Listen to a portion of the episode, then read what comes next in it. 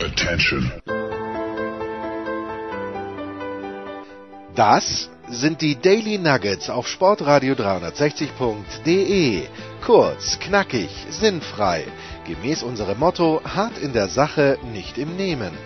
Heute mit dem Blick auf den US-Sport.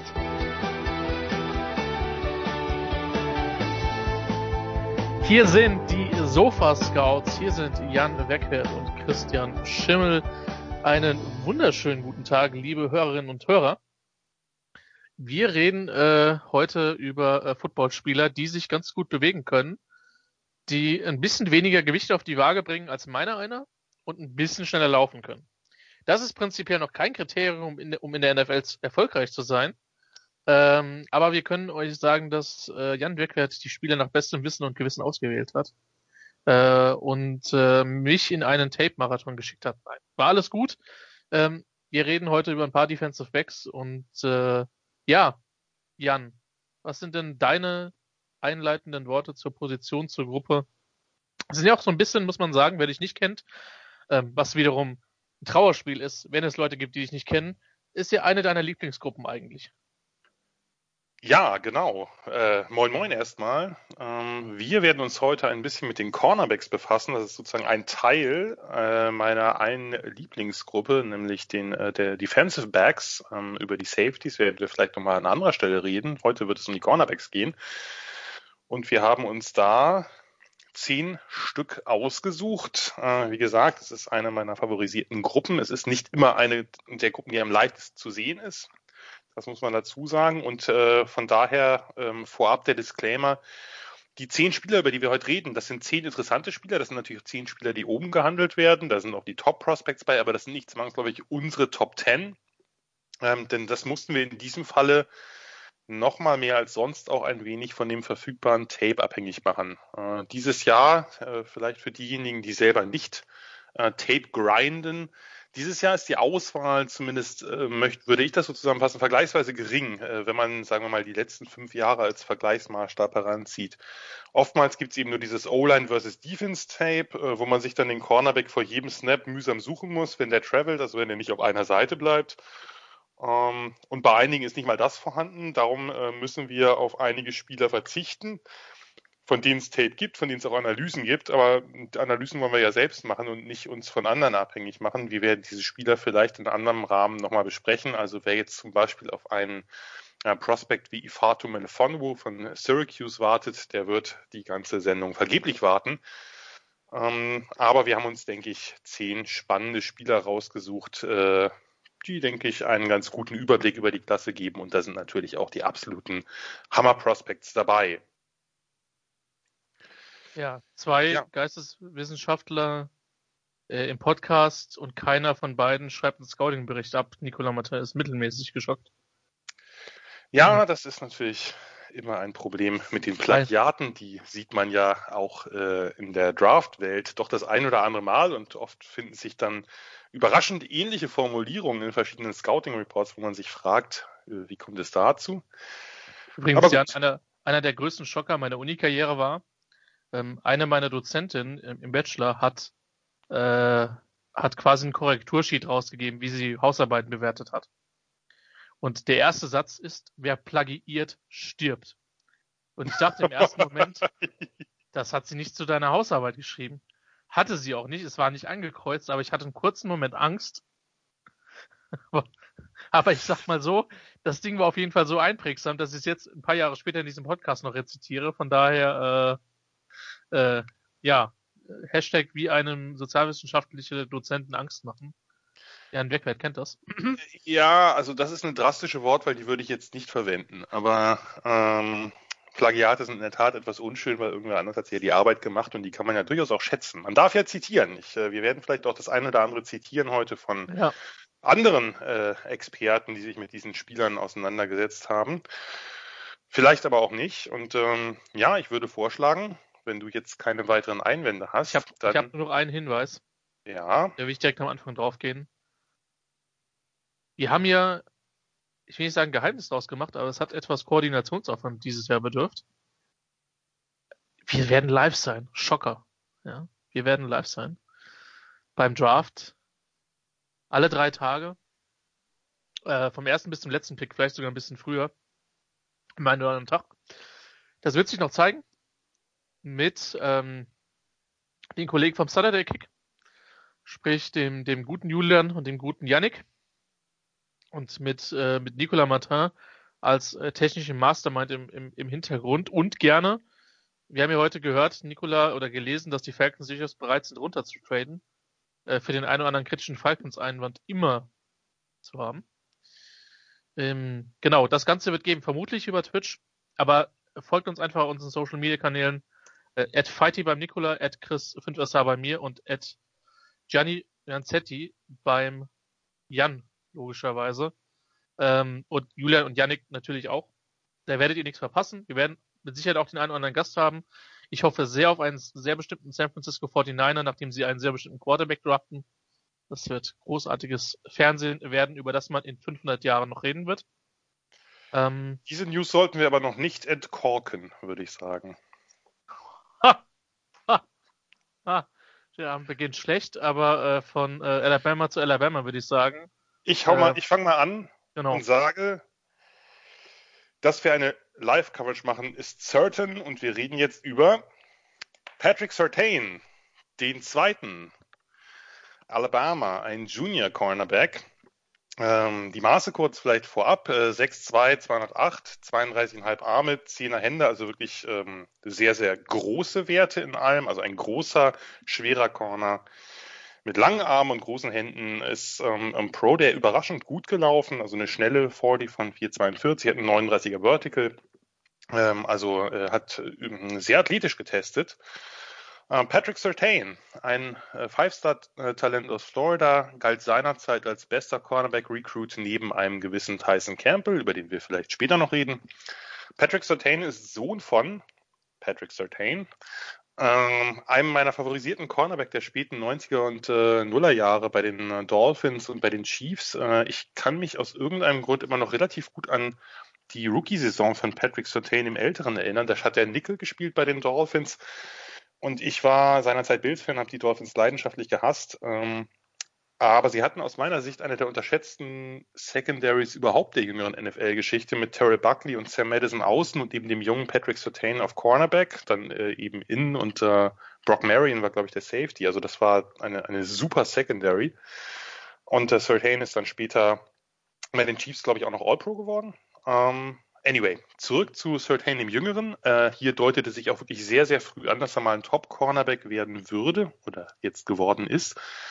2018 hat er erst im Slot gespielt, äh, ist dann nach außen gewechselt, als sich Trevor Dix, äh, den, ich glaube, der hat sich den Fuß gebrochen, ver verletzt. Ähm, Trevor Dix ja mittlerweile bei den Cowboys, äh, ein letztjähriger Draft-Pick.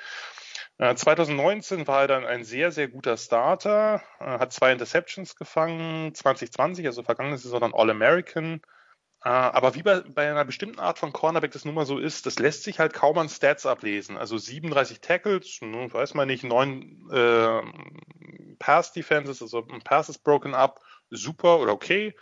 Eine Deception, er wurde halt kaum noch getestet. Und das ist so ein bisschen äh, das Ding, das ist natürlich äh, eigentlich äh, eine große Ehre für Cornerbacks, wenn sie nicht angeworfen werden, nur dann sehen die Statistiken halt jetzt auch nicht so ganz spektakulär aus.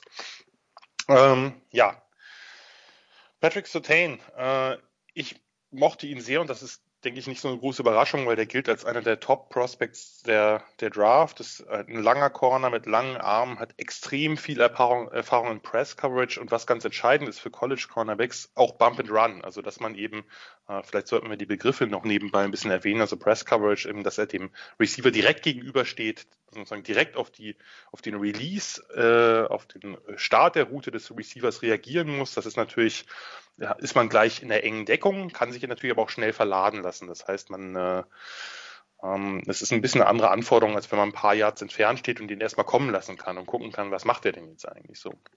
Ähm, und ähm, Certain hat viel diese Bump-and-Run-Coverage gespielt, also dass er dem äh, Receiver gleich am Anfang einen Schlag auf den Oberkörper oder Schulter gibt, diesen Jam.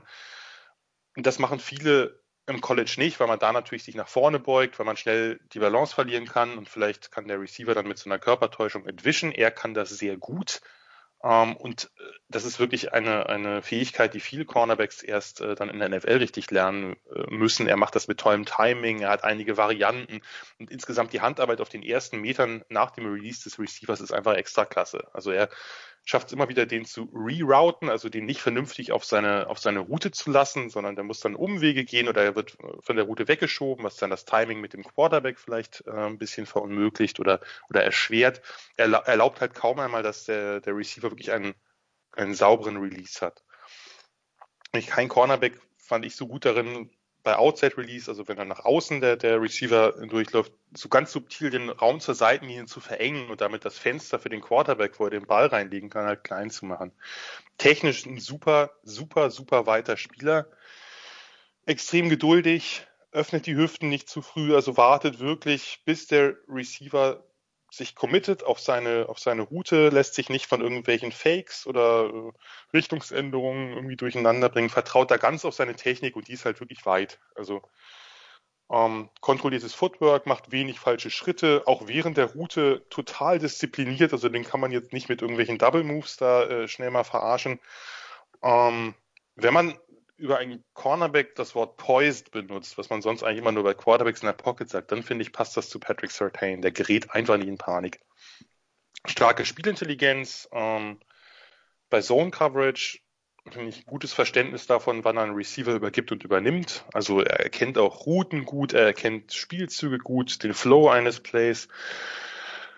Er hat guten Speed, aber keinen absoluten Top-Speed. Also nehmen wir die 40 mal raus, weil die sind, diese, diese Pro-Day-Zahlen sind bei allen auch ein bisschen mit Vorsicht zu genießen. Äh, es gab so ein paar Plays, äh, bei Tennessee war das Josh Palmer oder so, es gab ein paar Plays, wo ihm schnelle Receiver ein, zwei Schritte abnehmen konnten bei vertikalen Routen, also wenn sie einfach eine Go-Route gerade ausgelaufen sind. Meist macht er das aber mit Technik und Antizipation wett. Das eine gr größere Problem möchte ich bei ihm fast nicht sagen, aber das eine Problem, was ich ein bisschen gesehen habe, ist, dass es so diese, diese Short Area Quickness, also dass wenn er sich dann auf kurzem Raum die Wendigkeit oder noch eher, vielleicht nochmal eher der Burst, also die Beschleunigung, wenn er dann irgendwie eine Richtungsänderung macht, die ist nicht ganz perfekt. Da kommt er meistens oder manchmal minimal zu spät aus seinem, aus seinem Backpedal, also aus dieser Cornerback-Bewegung und kann da diesen einen Schritt nicht immer wieder gut machen. Also bei, bei Routen nach innen, bei Slants oder so, da gab es das ein paar Mal. Das ist, glaube ich, auch der Grund, warum er nicht ganz so effektiv ist aus Off-Coverage, wenn er dann so nach vorne breaken muss. Ähm, am Catchpoint, also wenn der Ball in der Luft ist und wenn der Receiver den Ball fangen will oder bei Goal-Line-Situationen, finde ich, ist er physisch, kann regelmäßig Bälle abwehren, dreht sich diszipliniert zum Ball. Also ist nicht jemand, der jetzt da, da besonders grabby ist, den Receiver erstmal behindert, sondern versucht schon den Ball zu spielen. Ist kein echter, haben wir ja bei den Interceptions schon gehört, ist kein echter Ballhawk. Also der wird jetzt nicht andauernd Turnover produzieren, hat vier Interceptions in 34 Spielen. Das ist nicht unbedingt sein Ding. Richtig starker Tackler, hat sich da auch 2020 nochmal deutlich verbessert. Also keiner dieser Ankle-Biter, die dann irgendwie unten nur in die Knöchel springen und hoffen, dass der Receiver oder Running Back dann schon zu Boden geht, sondern geht aggressiv rein, meistens auch formvollendet. Da finde ich, ist er einer der besten, vielleicht der beste Cornerback der Klasse. Insgesamt ein für mich ein herausragender Prospect, ein extrem weiter Prospect mit extrem hohem Floor. Also den kannst du eigentlich sofort starten lassen, denke ich. Na klar, wird er sich ein bisschen gewöhnen müssen an NFL-Speed, das müssen alle Spieler wenn du ein Team bist, was viel Press-Man oder viel Cover-3-Press spielen lässt, also ein Team wie die Seahawks, oder jetzt aktuell eben zum Beispiel die Cowboys, die ja, glaube ich, an 10 sitzen und mit Dan Quinn ja einen alten Seahawks DC haben.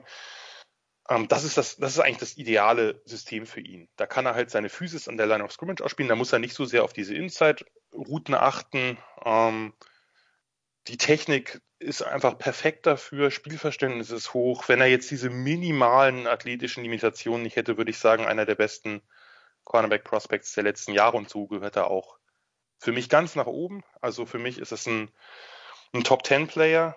Ähm, wer sich mal ein Spiel angucken will, also ich habe gedacht, ich habe mir das Spiel angeguckt ähm, aus der vorletzten Saison gegen LSU, wo LSU diese unglaubliche Offense mit Joe Burrow und Jamar Chase und Justin Jefferson und wie sie alle heißen hatten. Und ich fand es erstaunlich, ähm, wie wenig die auf Sertains Seite gepasst haben. Die haben sich bei Trevor Dix bedient, die haben sich im Slot bedient, die haben sich über die Mitte bedient, aber die haben Sertain eigentlich relativ in Ruhe gelassen. Und das sagt gerade bei dieser unglaublichen Offense, finde ich, auch schon viel aus. Jetzt habe ich sehr lange geredet. Ähm, das wird, glaube ich, bei den anderen Spielern nicht so lang sein. Äh, nur Sertain ist jemand, der mir doch ein bisschen ans Herz gewachsen ist, weil ich diese, diese technisch sauberen Cornerbacks extrem schätze. Christian, wie siehst du es? So ein paar mehr negative Punkte gefunden. Ich, ich, sehe vor allen Dingen einen sehr schlecht alternden Satz in den nächsten zwei Stunden oder drei oder vier. Ähm, also der dein Das letzten. war nicht nett. Ja, aber dafür sind wir ja hier. Ja, äh, wenn wir hier in der, wir, wir sind ja jetzt hier nicht in der, in der Gruppenberatung, sondern äh, wo wir uns versichern, dass es uns allen gut geht. Ich meine, wer sich so lange und so, so intensiv in Draft Prospects, genau, mein Deutsch ist auch schon wieder komplett weg, völlig okay für einen Podcast, äh, beschäftigt, der, dem ist sowieso nicht zu helfen. Von daher Selbsthilfegruppen für Draft-Nerds sind überflüssig. Ich habe ihn nicht ganz so hoch wie du tatsächlich. Ich habe ihn mit einer 1,5, was irgendwie so Top 15 ist, ziemlich genau sogar. Das heißt, wenn ihn die Cowboys und 10 picken, äh, würde ich nicht meckern. Und ich wüsste, dass sich gewisse Cowboys-Fans in meinem Umfeld bestimmt freuen würden, weil die Cornerback-Position nach dem Abgang von Byron Jones einfach, ja, Hilfe braucht. Äh, Jones hat gut gespielt und hat dann nicht nur, ist nicht nur des guten Wetters wegen nach Miami. Ein ganz paar Dollar hat er auch bekommen. Ja, Schmerzensgeld für die Defense. Wobei, ja, da, wobei die, die, also die, da entwickelt sich was. Die könnten schon nächstes Jahr, dieses Jahr, nächste Saison meine ich, spannend werden. Also hier ist der Punkt. Ähm, übrigens, das, was du zum Spielertyp geschrieben hast, habe ich genauso stehen. Das ist halt so, wenn du dir einen Cover Free Corner bauen kannst, dann würdest du sagen, noch eine Zehntel mehr Speed, weil, Jan, ich bin schon bei dir. Ähm, ist nicht 442, ist, weiß nicht, 448, 450. Ich, was immer noch okay ist, auf jeden Fall, für, für das, was er sonst alles gut und richtig macht. Ähm, viele brauchen den überragenden Speed ja auch, weil sie eben nicht so gut technisch sind und vor allen Dingen an der, an der Anspiellinie nicht so gut sind.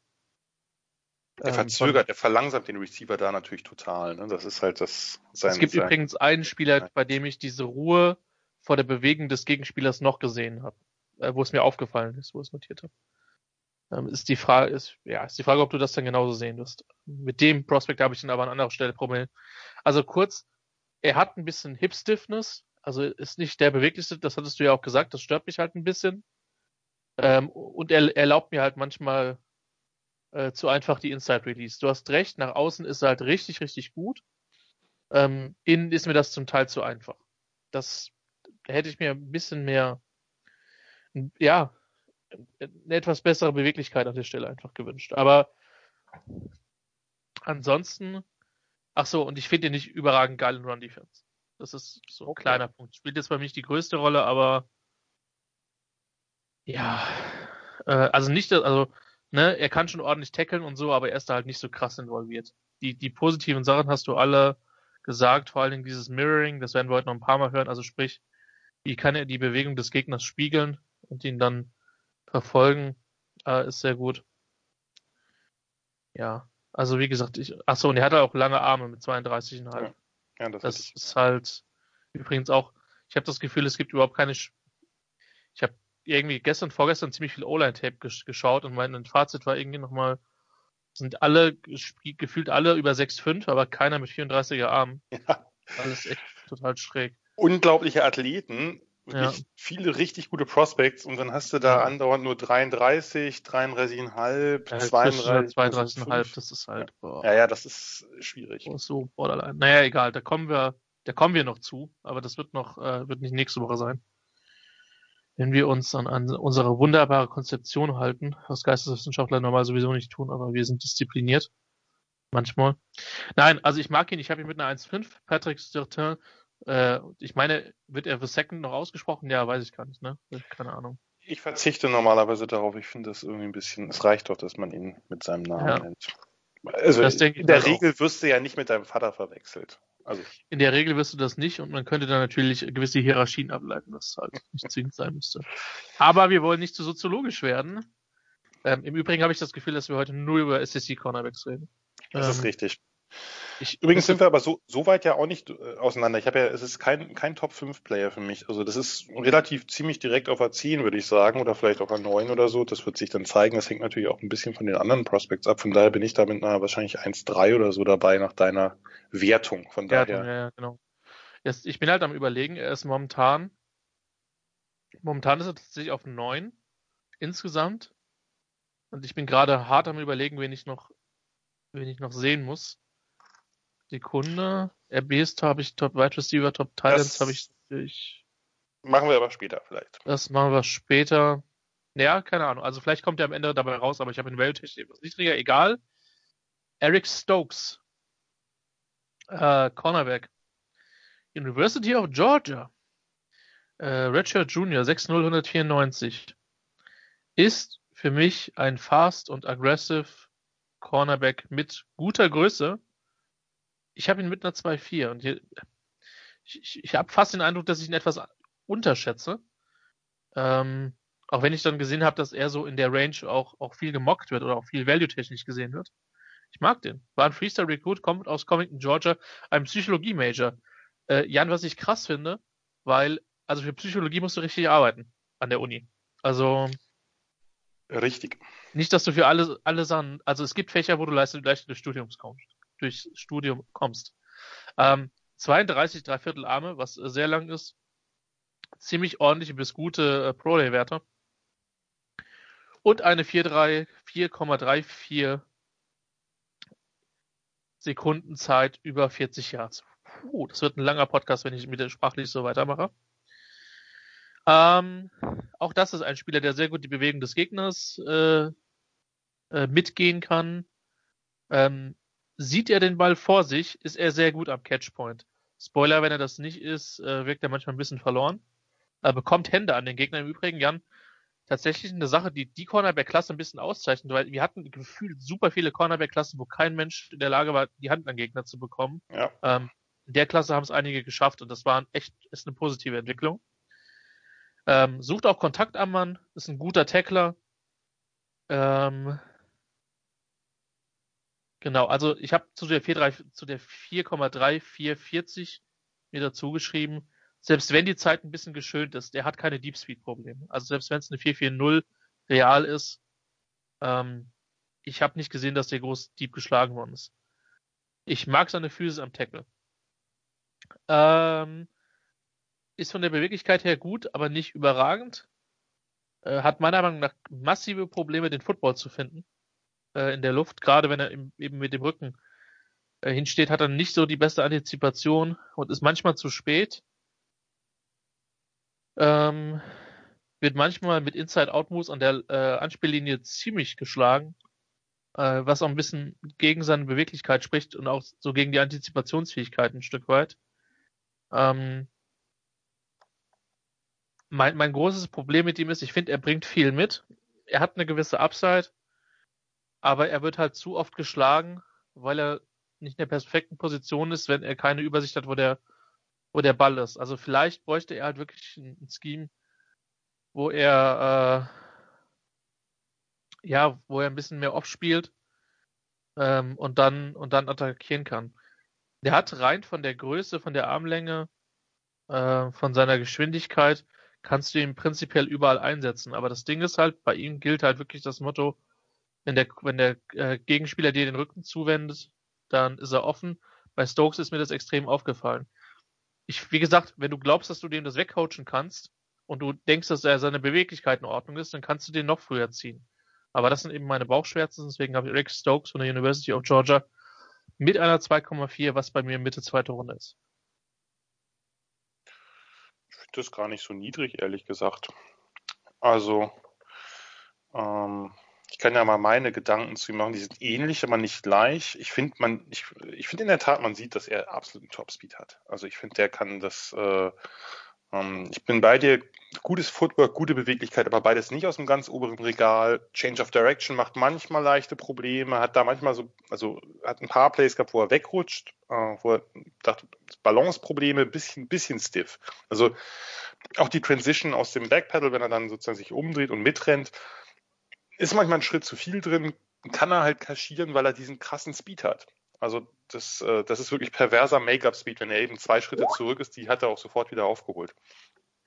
Ähm, Gab es ein paar Plays, da ist er auf einen Double Move zumindest ein bisschen reingefallen oder hat ein, zwei falsche Schritte bei dem Cut des Receivers gemacht, war beim Nu wieder dran. Das ist schon ziemlich viel und ich glaube, das ist einfach was, was NFL-Coaches sehr zu schätzen wissen. Und ich glaube, da gibt es dann viele, die sagen, naja, technisch können wir da schon noch was dran lösen, weil der athletisch so gut ist. Der wird jetzt, finde ich zumindest, keinen Ästhetikpreis gewinnen, wenn man sein Cornerback-Spiel anguckt. Das, äh, das hast du schön formuliert. Es ist effektiv, es klappt viel, aber es sieht halt nicht, genau. weil er es, sieht, also, ja, ja, ist gut beschrieben. Certain finde ich doch deutlich smoother. Ich meine jetzt gar nicht nur, als dass er ein besserer Prospect ist aus meiner Sicht, sondern ich fand den ähm, Eric Stokes, der, der bringt viel mit, aber der, das sieht jetzt nicht super schön aus. Es gibt auch einige, die ich niedriger gerankt habe, aber die irgendwie besser aussehen dabei. Ich finde ihn vertikal, also bei, bei tiefen Passrouten ist er wirklich super, finde ich. Also fand ich auch gar nicht so schlimm am Catchpoint. Also lässt insgesamt, finde ich, wirklich wenig zu. Travel diszipliniert mit dem Receiver an der Seitenlinie oder auch bei Post Routes hat er diesen bleibt, bleibt in der Hip Pocket, also leicht hinter ihm quasi und so dass er eben das Play vor sich hat, wenn der Ball kommt, dass er dann nochmal beschleunigen kann. Sehr enge Coverage. Ich finde das Umdrehen auch gar nicht, also da hatte ich andere, können wir nachher drüber reden, andere Corners, bei denen ich das wesentlich problematischer fand. Äh, bei Inside Routes kann er schnell eben auch verlorenen Ground gut machen, hat diese Trail-Technik, also dass er ein bisschen dahinter ist und dann eben nach vorne schießen kann. Die Breaks fand ich nicht besonders plötzlich. Ähm, ich fand ihn in Zone gar nicht so schlecht. Überraschend. Also fand, also er, er covert halt extrem viel Ground, wenn er irgendwie jetzt keinen direkten, wenn seine äh, Zone irgendwie nicht, nicht bespielt wird und es nur eine tiefe Route gibt, da ist er echt schnell auf der anderen Seite. Ähm, hat aber immer mal wieder so einen Lapsus drin, also hat einfach Inkonstanzen. Ähm, ich fand ihn am Catchpoint wie gesagt, äh, besser als du, aber das ist dann vielleicht auch immer eine Frage von, von dem Tape, was man gesehen hat, ist, ist nicht der physische Tackler, da habe ich ihn schlechter. Also ich fand, äh, er wartet oft ab, also wenn ein Spieler, jetzt was weiß ich, äh, kommt ein Swing Pass oder so und der geht in seine Richtung, dann läuft er nicht auf den zu und schädelt den um, sondern steht da und wartet, nimmt dann den Kontakt durchaus an, aber ist jetzt keiner, der Kontakt initiiert. Ich habe den, ja, also Stokes war für mich eine extrem schwierige Evaluation, weil er glaube ich, höher gehen wird. Ich habe den so mid to late second, also ein bisschen tiefer als du. Äh, der wird höher gehen, einfach, einfach weil diese, also wenn du tief covern kannst, äh, ist das viel wert. Und ich glaube, viele Coaches werden sich sagen, wir kriegen, wir kriegen so diese, diese leichte Clunkiness sozusagen, also dass er jetzt nicht ganz so elegant wirkt, äh, die, die, äh, die Fußarbeit vielleicht noch nicht so ausgehalten ist, die kriegen wir hin der hat halt relativ wenig zugelassen in der Saison, in der letzten. Äh, da gab es andere Cornerbacks desselben Teams, die da vielleicht ähm, ein bisschen, bisschen weniger Produktion hatten als Eric Stokes. Äh, von daher äh, bin ich bin ich relativ nah bei dir. Ich glaube, ich müsste mir den vielleicht müsste ich mir noch was angucken, ein bisschen höher bewerten. Ich glaube, der wird höher gehen. Der nächste Spieler hat eigentlich in unserer Aufnahme nichts verloren. Aber vielleicht äh, unterschätze ich ihn auch nur ganz massiv. Die Rede ist von Asante Samuel, Florida State, Cornerback, Junior. Und zwar Junior im doppelten Sinne, weil er ist Asante Samuel Junior, äh, nochmal ein Sohnemann eines berühmten Vaters, nämlich der Asante Samuel, der vor allem bei den Patriots und Eagles einer der besten Cornerbacks der NFL war seiner Zeit. Ja, Vater war bei UCF, Central Florida, Sohnemann bei Florida State, quasi eine Etage höher, aber äh, vielleicht nicht von der Qualität der Teams aktuell, nur ähm, für die Florida State Disse bist nun mal du zuständig, Christian. Da will ich mich jetzt gar nicht so sehr in dein Metier äh, reinbegeben. Fandst du den so schlecht, ja? Äh, interessant. Ähm, aber erstmal erzähle ich noch ein bisschen was ja, zu ihm. Fall. Also was heißt, was heißt? Also ja. alles, das, was ich gesehen habe, hat mich nicht wirklich überzeugt, aber ich kann ja gleich noch draufhauen dafür. Genau. dafür ist der ja Podcast ja da, dass wir einfach beide, beide draufhauen, wenn wir es, wenn brauchen. Ja. Ich bin dann erstmal für den eher positiven Part zuständig. Das liegt mir eh ein bisschen mehr. Also Asante Samuel ist ein relativ kleiner Cornerback mit 15 ein Achtel 180, 30 ein Achtel Arme, also äh, klein, äh, schmal und die Arme sind jetzt auch nicht überlang. Er ist 4,45 gelaufen, also mittelschnell, hat einen vernünftigen Vertical, gute, guten Shuttle-Wert von 409, Cone-Wert 698 ist auch okay, ist nicht überragend. Äh, Five-Star-Prospect aus Florida gewesen, der sich eben für Florida State entschieden hat. Ein äh, Backup, also Backup-Corner, Slot-Corner als True Freshman. Und dann äh, war er zwei Jahre Starter, naja, äh, zumindest fast zwei Jahre, also 2019 komplett äh, mit äh, 14 Pass-Breakups und einer Interception. 2020 in acht Spielen dann drei Interceptions und äh, sechs Pass-Breakups, bevor er dann den Opt-out wählte für die letzten, weiß nicht, zwei Spiele war es, glaube ich, denn mit FSU war da eh nichts mehr zu holen. Wer ist Asante Samuel? Was ist das für ein Typ? Es ist ein kleiner Corner, der positionstechnisch relativ variabel eingesetzt wurde. Also sowohl auf der Field als auch auf der Boundary Side, also je nachdem äh, sozusagen, wo der Ball, an, äh, auf welchem Hashmark der liegt, hat Outside gespielt, in einem Slot gespielt, hat Off Coverage, hat Press, hat Bail Coverage, also aus Press sozusagen mit dem Snap nach hinten gehen. Insgesamt aber schon sehr, sehr viel Zone Coverage und äh, 2020 mehr aus Off Zone. Ähm, ich mag seine Fußarbeit. Die ist, finde ich, ziemlich gut. Schneller kontrollierter Backpedal mit hoher Kadenz. Also das ist, äh, das ist sicherlich was, was ihn auszeichnet. Hat eine gute Wendigkeit, äh, Change of Direction, lässt sich selten wirklich von einem Receiver verladen. Hat relativ fluide Hüften. Also ich finde, so also dieser Bereich, der, also Unterkörper, da ist, ist er, ähm, ist er ziemlich gut. Ähm, Transition, also Drehung aus dem Pedal ist nicht immer perfekt. Hier kann er ein bisschen was kaschieren, hat halt, wie gesagt, sehr viel Bail-Coverage gespielt, sieht relativ flüssig aus. Ähm, in Off gibt es solche und solche Momente. Also es gab Momente, wo er diesen, diesen Break auf Ball und Receiver, also dann dieses nach vorne schießen, wenn er sieht, da geht der Pass hin, ähm, wo er das besser ausspielen kann, wo er das Feld vor sich hat und das Play vor sich hat. Das sah in einigen Momenten ganz gut aus. Was mir überhaupt nicht gefallen hat, ist, wenn er in Bail Coverage ist, also sozusagen mit dem Snap zurückläuft in seine Zone, lässt er viel zu viel Raum für den Receiver. Der kann halt underneath agieren, wie er will. Dadurch ist, ist Samuel immer so ein bisschen anfällig gegen Comeback-Routes. Genauso seine Trail-Technik, also dass er eben, dass man diese, diese ein, zwei Schritte hinter dem äh, Receiver läuft bei, ähm, bei Inside Routes, vor allem bei Slants. Und das fand ich auch sehr optimistisch. Da ist er auch, da ist er auch anfällig. Ich mag sein Verständnis bei Zone Coverage. Er kommt von seinem Mann runter, also wenn er sieht, äh, sozusagen, ah, die, die Routenkombination, das wird irgendwo in eine andere Richtung laufen, die Tendenzen Plays gehen zum Beispiel tiefer, dann, dann äh, sinkt er sozusagen, also dann äh, droppt er zurück. Aber bei tiefer Zone Coverage ist aber, es gab wieder so Plays, da war er sehr, äh, zu sehr am Receiver orientiert nicht am Ball. Also hat er, dann hat er irgendwie den Ball überhaupt nicht lokalisieren können. Ähm, am Catchpoint ist er okay, aber nicht klasse. Äh, das ist natürlich auch größenbedingt so ein bisschen. Äh, an der Seitenlinie muss er sich mehr umdrehen. Da hat er natürlich auch am Catchband einfach Nachteile gegen größere Receiver. Ähm, keine ausgeprägte Power, ist, äh, ist aber stark im Tackling und Run Support. Also fand ich, fand ich erstaunlich. Sehr, also wirklich ein aktiver Spieler, der, der Blocks bekämpft, der physisch versucht zu tackeln. Da legt er alles rein. Das ist natürlich oft nicht genug, einfach größenbedingt, aber das finde ich sieht alles sieht alles gut aus. Ich, also insgesamt, Asante Samuel ist für mich ein Spieler, der hat Inside-Outside-Variabilität, also der kann vielleicht außen spielen, der muss nicht zwangsläufig ins Slot, der wird sehr viel, der wird eher bei, bei Zone-Teams wahrscheinlich, vermute ich zumindest, höher im Kurs stehen. Ähm, diese, diesen First-Round-Bereich, den eine Zeit lang ähm, der eine Zeit lang gesehen wurde, den sehe ich ehrlich gesagt nicht. Und offensichtlich, Christian sieht den wahrscheinlich, äh, keine Ahnung, nicht mal am zweiten Tag. Das werden wir gleich, gleich erfahren. Für mich ist das so ein Spieler, der so in der, in der, in der Late Second, ähm, knapp kein Top 50 Player, würde ich sagen, sondern äh, ein bisschen danach, äh, Late Second, vielleicht Early Third, aber ich könnte, also ich, ich hätte nichts dagegen, wenn man den, wenn man den in einer, in einer späten zweiten Runde zieht. Jetzt bin ich gespannt. Du, wenn es die Raiders, Chiefs oder Broncos in der zweiten Runde machen, habe ich auch nichts dagegen, dass, dass der da gepickt wird. ähm, ich will nicht zu sehr, Grade, haten. 4,3. Oh, okay. Ich fange Mitte vierte Runde. Hm. Ähm, ich bin, also es gibt halt Spieler, da weiß man, da, da ist man übrigens nicht die niedrigste Grade am heutigen Tag. Ich habe noch einen, sogar noch relativ deutlich tiefer, aber ist egal. Ähm, es gibt Spieler, mit denen wirst du nicht warm. Und das ist Asante Samuel. Und das hat tatsächlich nichts mit Florida State zu tun. Ähm, ja, er kann sich bewegen. Er ist ein ordentlicher bis guter Cover Corner.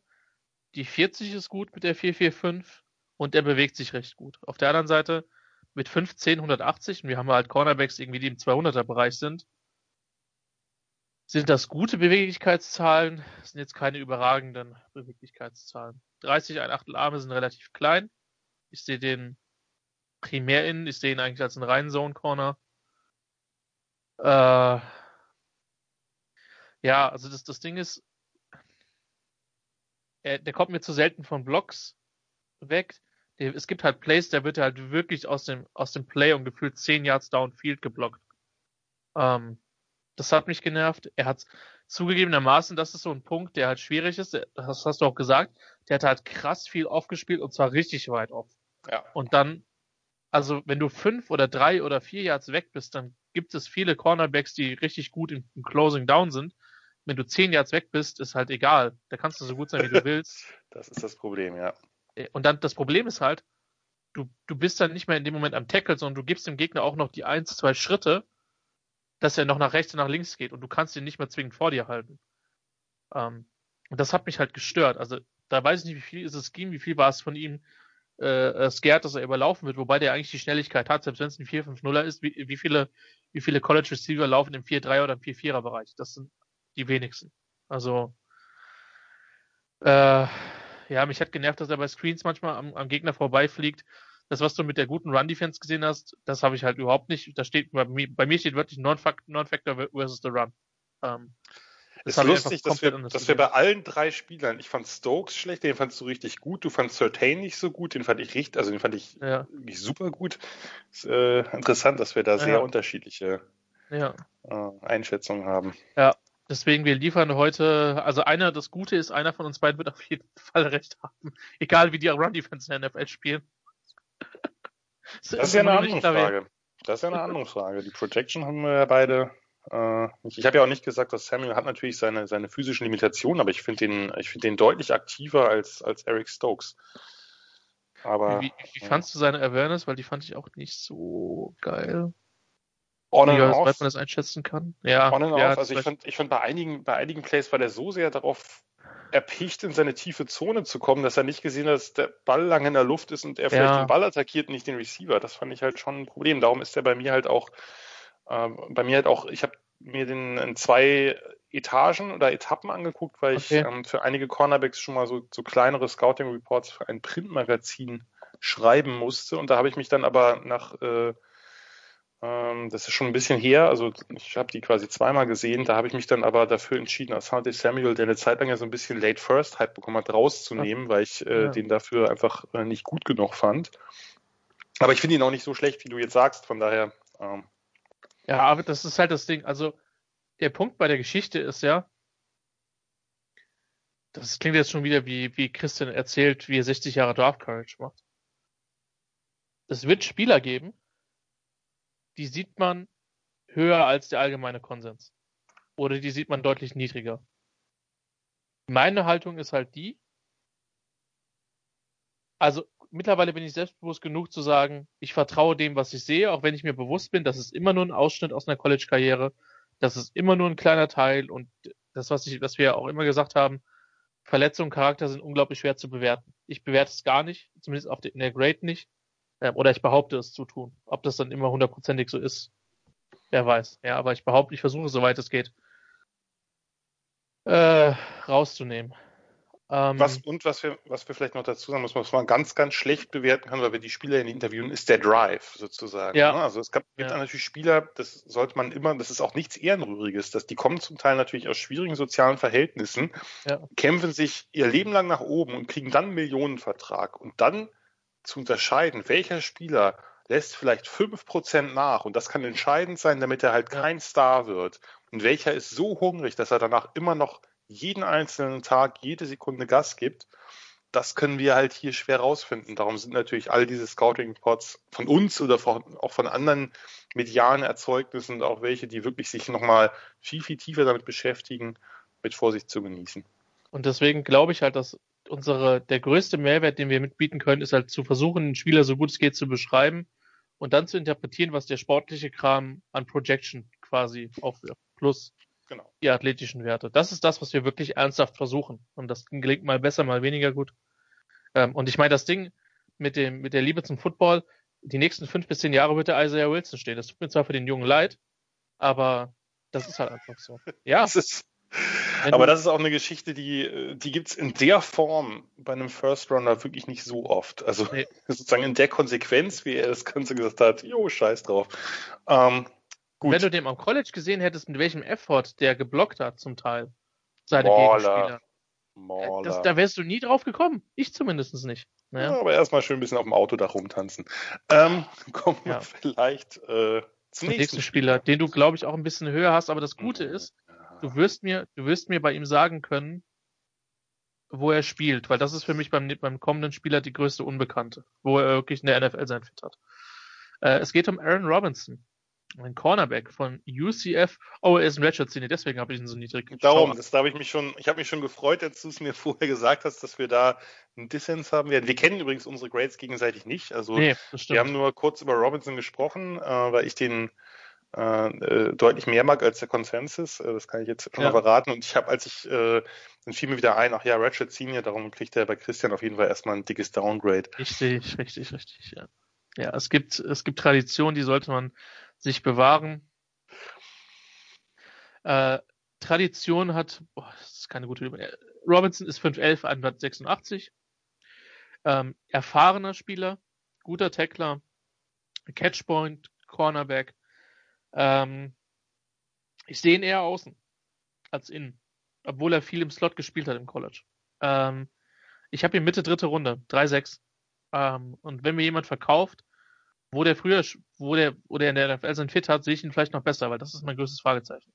Ähm, war ein ursprünglicher Alabama-Commit, hat er nicht so krass viel gespielt, aber immerhin Einsatzzeiten als True Freshman gesehen. Äh, war ein Forster Prospect, hat dann 2019 primär Nickel Linebacker, äh, Nickel Cornerback gespielt ähm, und war dann 2020 auch Starter. Kommt aus Deerfield Beach in Florida, die vermutlich, vermutlich eine Stadt, die besonders zu Weihnachten sehr, sehr äh, gefragt ist. Oh, oh, Junge. 30, 30 ein Viertel Arme, was, äh, was relativ kurz ist, 8 3 Viertel Hände. Eigentlich bei 5 511 ein bisschen überraschend, aber gut. Ähm, 4349 äh, gelaufen, was äh, alles unter 440 oder alles generell unter der 45 ist, ist gut, 439 ist sehr, sehr gut. Äh, auch ziemlich guter Short Shuttle und Freecone. Nix, nix überragendes. Naja, Short Shuttle war nicht, war nicht wirklich gut, aber Freecone war, war relativ gut. Ähm, also, grundsätzlich, Jan, ich mag den als Spieler schon. Also, ich mag den als Typ. Der hat eine Physis am Catchpoint, ist ein sehr aktiver Spieler, ist ein sehr einsatzfreudiger Spieler, ist ein sehr aggressiver Spieler. Bei ihm war zumindest mein Eindruck oder meine Interpretation, dass man seine Erfahrung wirklich sieht äh, auf dem Platz. Er liest Routen oft sehr gut, er antizipiert. Ähm, er hat viele Rollen gespielt bei UCF, was mir gut gefällt. Ist ein ziemlich guter Tackler. Die schnelle 40 hatte ich schon erwähnt. Und ich fand ihn technisch relativ weit verglichen mit anderen Spielen, Spielern. Warum habe ich den guten Aaron Robinson von Central Florida nur, mit, äh, Mitte, nur Mitte der dritten Runde dann? Wird manchmal bei der Release geschlagen, zum Teil sehr weit off gespielt ist hin und wieder grabby. Kein überragender Mover. Ähm, ich habe mir dazu aufgeschrieben, sieht aus, als wenn er das ganze Spiel äh, Trash talken würde. ähm, äh, hat äh, kurze Arme, ähm, Eye-Disziplin ist manchmal nicht so nicht so optimal. Also die die Disziplin mit mit seinen Augen, äh, vor allen Dingen bei bei äh, Run-Pass-Options. Da ist einfach ein paar Mal ausgenommen. Ähm, mein, mein, Problem ist, und das habe ich zum Schluss einfach nochmal zusammengefasst, wo spielt er? Ähm,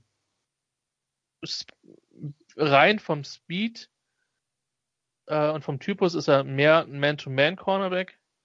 Dafür ist er mir aber zu klein und hat zu kurze Arme. Ähm, das Movement, ähm, als auch bei, also auf dem Platz, als auch bei den Pro Day äh, Drills spricht aber halt eher gegen den Slot.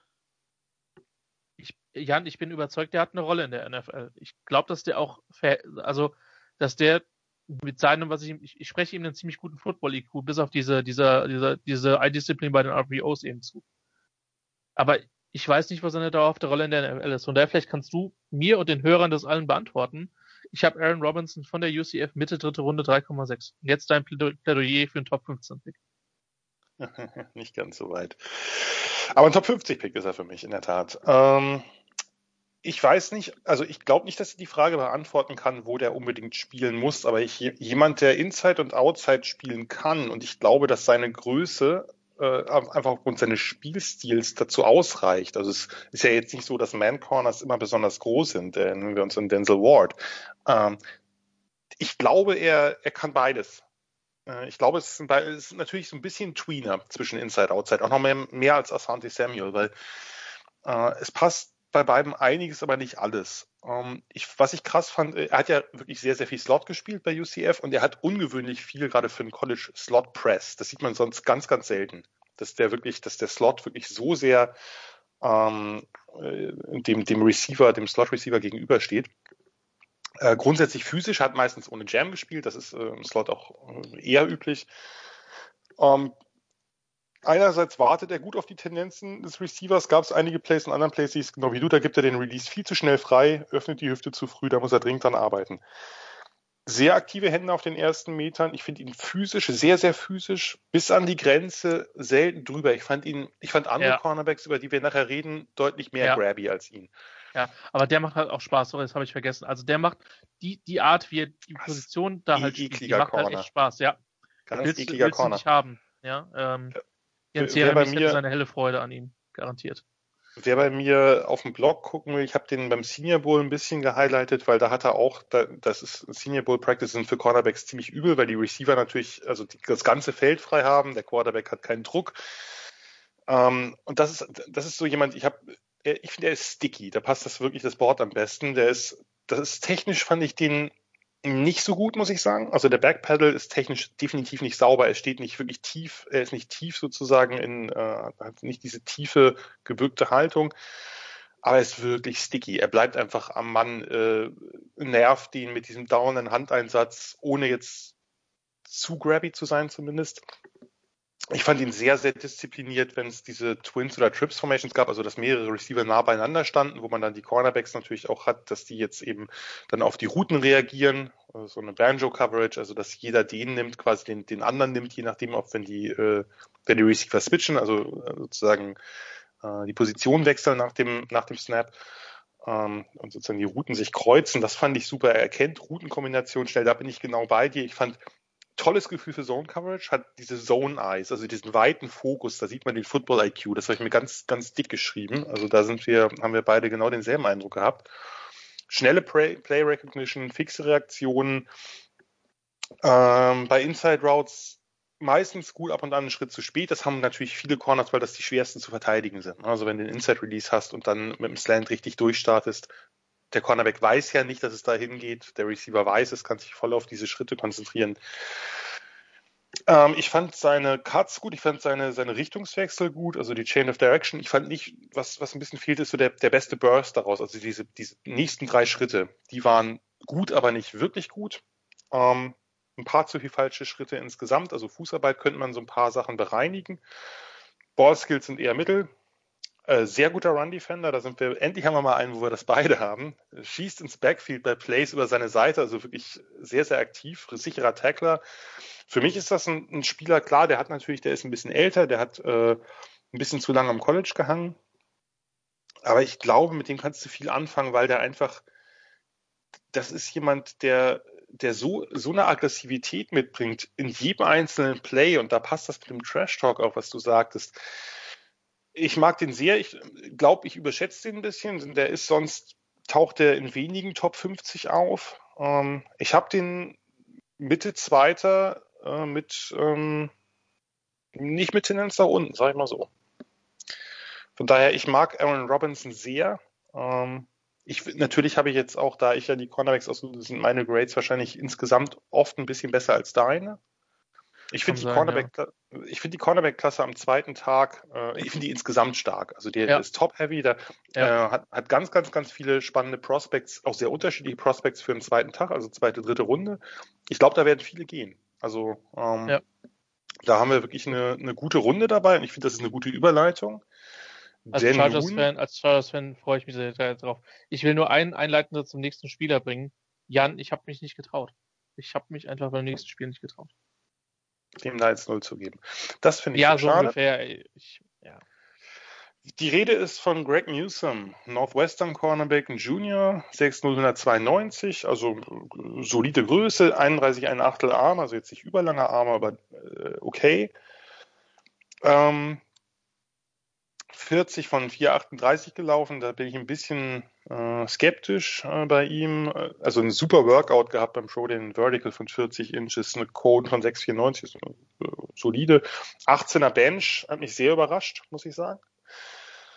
Ähm, Newsom ist ein Freestar Safety aus Illinois gewesen, der dann äh, eine Zeit lang oder ich glaube ein Jahr nur nach äh, Bradenton, Florida zur IMG Academy gegangen ist, also dieser Highschool-Schmiede, dann fürs College zurück ist nach Illinois, nämlich nach Northwestern. Ähm, war als True Freshman Part-Time Starter, äh, hat die Hälfte der Saison wegen einer Verletzung verpasst. Äh, 2019 als Sophomore, also im zweiten Jahr war er Starter, hat aber ebenfalls verletzungsbedingt äh, die Saison früher beenden müssen. Immerhin äh, elf Pass-Breakups. 2020 hat er sechs herausragende Spiele gemacht, ist dafür auch zum Third Team All-American äh, gewählt worden, hat seine erste Interception am College gefangen. Äh, Im Big Ten Championship Game gegen Ohio State hat er sich erneut verletzt und hat dann das Bowl Game ausgesetzt. Also das ist natürlich ein Punkt, den müssen wir gleich noch bereden. Äh, ein Spieler, der sich so ein bisschen mit Verletzungen geschlagen hat, ist aber nicht der einzige. Da werden wir nachher noch andere Kandidaten für haben. Greg Newsom, ja, hat mir sehr gefallen. Äh, äh wenig überraschend. Ich ähm, und das ist wieder ein, ein Corner, den ich, den ich äh, mag. Hat gute Länge, überraschend gute Athletik, ist ein bisschen auf der dürren Seite, hat bei den Wildcats vorzugsweise Off-Coverage-Konzepte gespielt, sowohl Man als auch Zone. Ähm, ist einfach der, die Art des, des Spiels, des ähm, Northwestern eben dieses, naja, der, äh, hol, die, hol die Yards gegen uns, aber hol sie diszipliniert. Äh, einfache, lange Big Plays kriegst du nicht. Ähm, ist aber nicht darauf beschränkt, denke ich. Also hat, äh, hat Qualitäten für jede Art von Coverage, ist wirklich ein sehr vielseitig einsetzbarer Corner. Erster Punkt, tolle Fußarbeit. Tolle, tolle, tolle Fußarbeit. Äh, Würde ich sagen, die, die cleanste Fußarbeit der Klasse neben, neben Certain, anderer Typ, bisschen, ein bisschen explosiver. Äh, agiert viel aus dem Shuffle, äh, hat also nicht so viel den Backpedal gespielt, sondern eben diesen, dieses seitliche nach hinten laufen, äh, wo man eben den Quarterback mit fokussieren kann.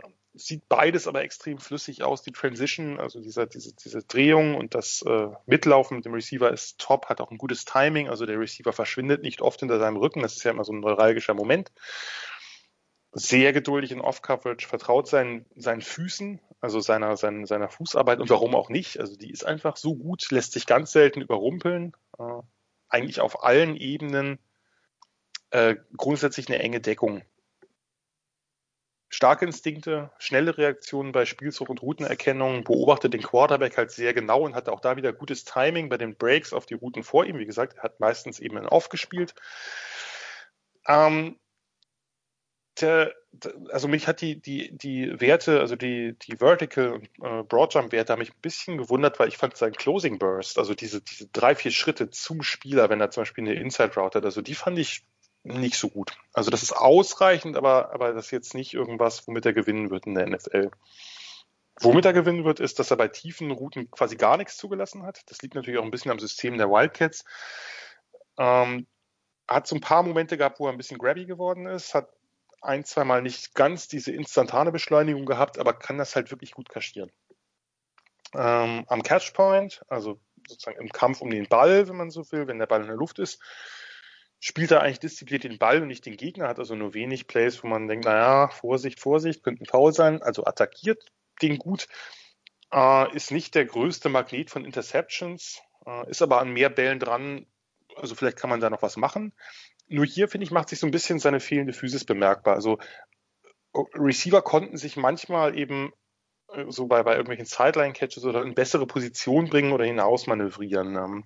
Und falls es zum Catch kommt, ist er eben nicht der kräftigste Tackler, lässt sich oft noch ein paar Yards mitschleifen. Das ist mir sehr deutlich aufgefallen. Also da, da kann er die, die eben nicht in der Bewegung stoppen. Also beim Tackling bisschen mehr, stellt mir viel zu oft passiv einfach nur die Schulter rein. Ähm, Verletzungsfragezeichen muss man bedenken, tun wir hier in den Grades mittel viel, also Christian gar nicht. Ich zum, also ich kann mich, wie gesagt, nicht davon lösen, wenn sich jemand dreimal ein Kreuzband reißt, dann werde ich den nicht wahrscheinlich in den Top 5 irgendwie äh, ranken, weil da habe ich dann zu viel athletische Fragezeichen. Super interessanter Cornerback, sehr, sehr vielseitig einsetzbar, kratzt an meinen Top 20. Ich habe eine Schwäche für solche Cornerbacks mit, mit, mit diesem großartigen Footwork, mit dieser großartigen Fußarbeit. Ähm, und die wird bei ihm halt total bedient. Äh, ich habe den also, sagen wir mal, so im oberen Bereich dessen, wo er normalerweise gesehen wird. Und jetzt das heißt, kommt Christian, der ihn noch höher. Ja, ich sag ja, er kratzt in meinen Top 20. Äh, und jetzt wow. kommt Chris. Und jetzt kommt Christian, der ihn noch höher hat. Nee. Nee, ich habe mich nicht getraut, in die First Round Grade zu Echt nicht? Okay, nee. krass. Aber ich bin super dicht dran. Ich habe eine 2-1 bei ihm. Du hast die Cornerbacks echt sehr schlecht. Insgesamt meine ich. Wir haben, glaube ich, jetzt bei jedem Cornerback warst du, hast du ihn, hast du ihn niedriger gesehen als ich. Nee, Stokes hast du höher gesehen. Stokes habe ich okay. besser und ich wette, dass ich.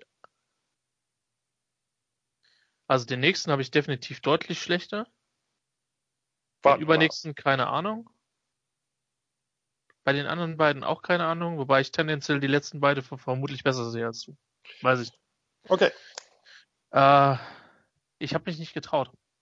Ähm, und du hast die kritischen Punkte schon angesprochen. So, also ähm, sein Tackling geht mir tierisch auf die Nerven, muss ich wirklich sagen. das ist richtig. Und aber bei das mir ist bei mir so nicht so ins Gewicht irgendwie bei Ja, ich weiß, aber bei mir ist bei mir ist das schon ein wichtiger Punkt, wenn du nicht tackeln kannst. Das, das, das, das wirkt sich bei mir schon aus. Ähm, muss dann Kraft zu legen, Physis zu legen. Das hast du ja auch gesagt. So, ähm, ich fange jetzt ausnahmsweise mal mit dem Negativen an. Ähm, kommt im Lauf zu selten vom Gegner weg. Ähm, ich fand ihn für 6-0 auch ziemlich lean, also ziemlich dünn. Ja, ja ähm, äh, und die Movement Drills fand ich dafür, dass er so dünn war, unterdurchschnittlich bis schwach. Also auf der anderen Seite, ich müsste jetzt mal überlegen. Ich habe, glaube ich, keinen gesehen, der so gut im Close Down ist. Von Receiver fängt den Ball zwei Yards weg und boom ist er da. Äh, krass am Catchpoint. Also wenn er noch ein bisschen mehr Physis hätte, würde er noch ein paar mehr Interceptions picken. Aber der hat ein unfassbares Timing. Ähm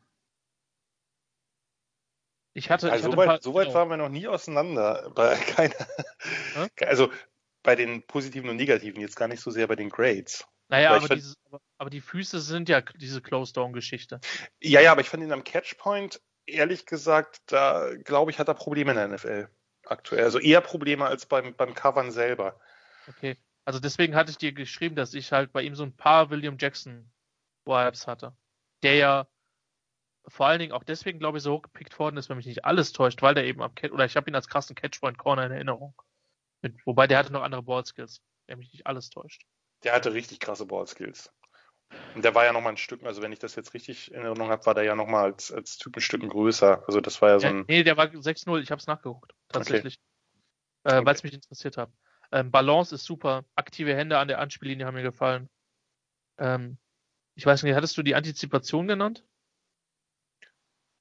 Äh, habe ich. Also? Also, weil ist für mich eine Stärke von ihm. Ja, ja, also die Spielzeugerkennung, ich habe das jetzt, ich muss mal gucken, ob ich es jetzt, ich hatte es in einem äh, Report. Ich habe ja hier meine Notizen, muss ich mal gucken. Also ich fand ihn auf jeden Fall äh, sehr, sehr, sehr gut bei der Spielzeugerkennung.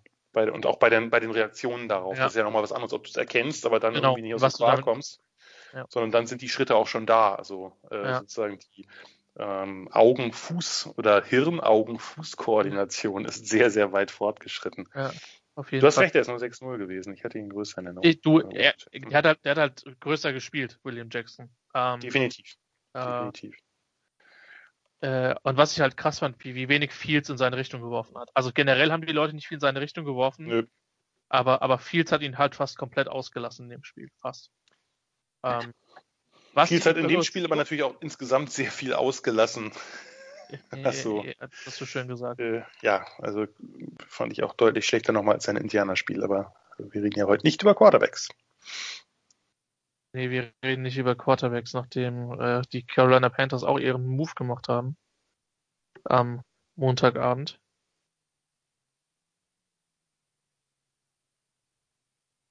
Ja. Ähm, Wolltest du ja, noch was zu News also sagen? Hab, ich, ja, nee, ich war über, genau das war gerade meine Überlegung.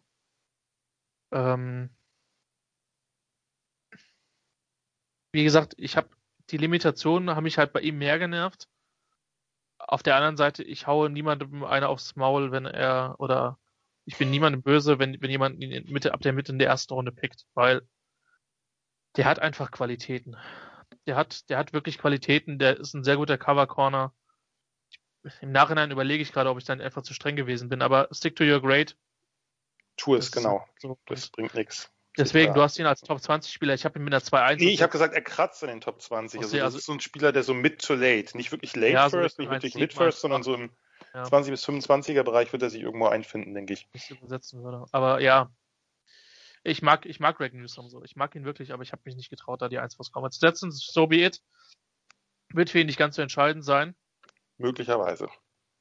Äh, eigentlich wäre es mir lieb, wenn du den nächsten Spieler vorstellst. Fast. Du musst es tun. Ähm, ja, weil ich den einfach nicht mag. Ist, also als Spieler. Ist bestimmt ein super Typ. Ähm, Elijah Molden, Cornerback von der University of Washington, ein Senior 5992. Ähm, ist für mich ein pur Slot Cornerback, vielleicht Safety ohne Deep Speed. Ähm, Geil, mal einmal richtig raufhauen. Come on, do it. naja, oh, ohne Deep Speed und, äh, und ohne Physis. Und deswegen habe ich ihn halt als Borderline 5 Stunde mit einer 6,0. ja. Okay. Krass, krass, ja. krass. Ja, 29,5 Arme, 9,5 Hände. Ähm, 4,6,240 gelaufen. Keine Movement Drills gemacht. Ähm, was mir bei ihm halt gefällt, also nochmal, wenn ich hier einen Spieler kritisch sehe, dann ist das immer noch eine gute Bewertung. Also, also dann sind es immer noch tolle Athleten und alles, aber es geht halt um die Relation. Und in der Relation fand ich, hat Elijah Molden halt am zweiten Tag nichts verloren, aber who am I? Ähm, grundsätzlich hat mir der Antritt gefallen. Er kann mirrorn, ist ein Effort-Spieler auf jeden Fall. Ähm, was er gut macht, ist, wenn er inside ist, Routen nach außen zu covern. Nicht so gut. Seine Größe. Sein Deep Speed. Und dazu muss ich übrigens auch mal sagen, ich, ich mache es normalerweise so, dass ich mir die Hälfte bis gut die Hälfte des, des, des Videos, Videomaterials, was ich mir vornehme, schaue ich mir an, treffe dann für mich im Kopf eine athletische Einschätzung, dann schaue ich mir die Zahlen an vom Pro Day. Und das Ding mit dem Deep Speed stand halt relativ schnell dann noch, bevor ich die 4, die, die 4-6er Zeit gesehen habe.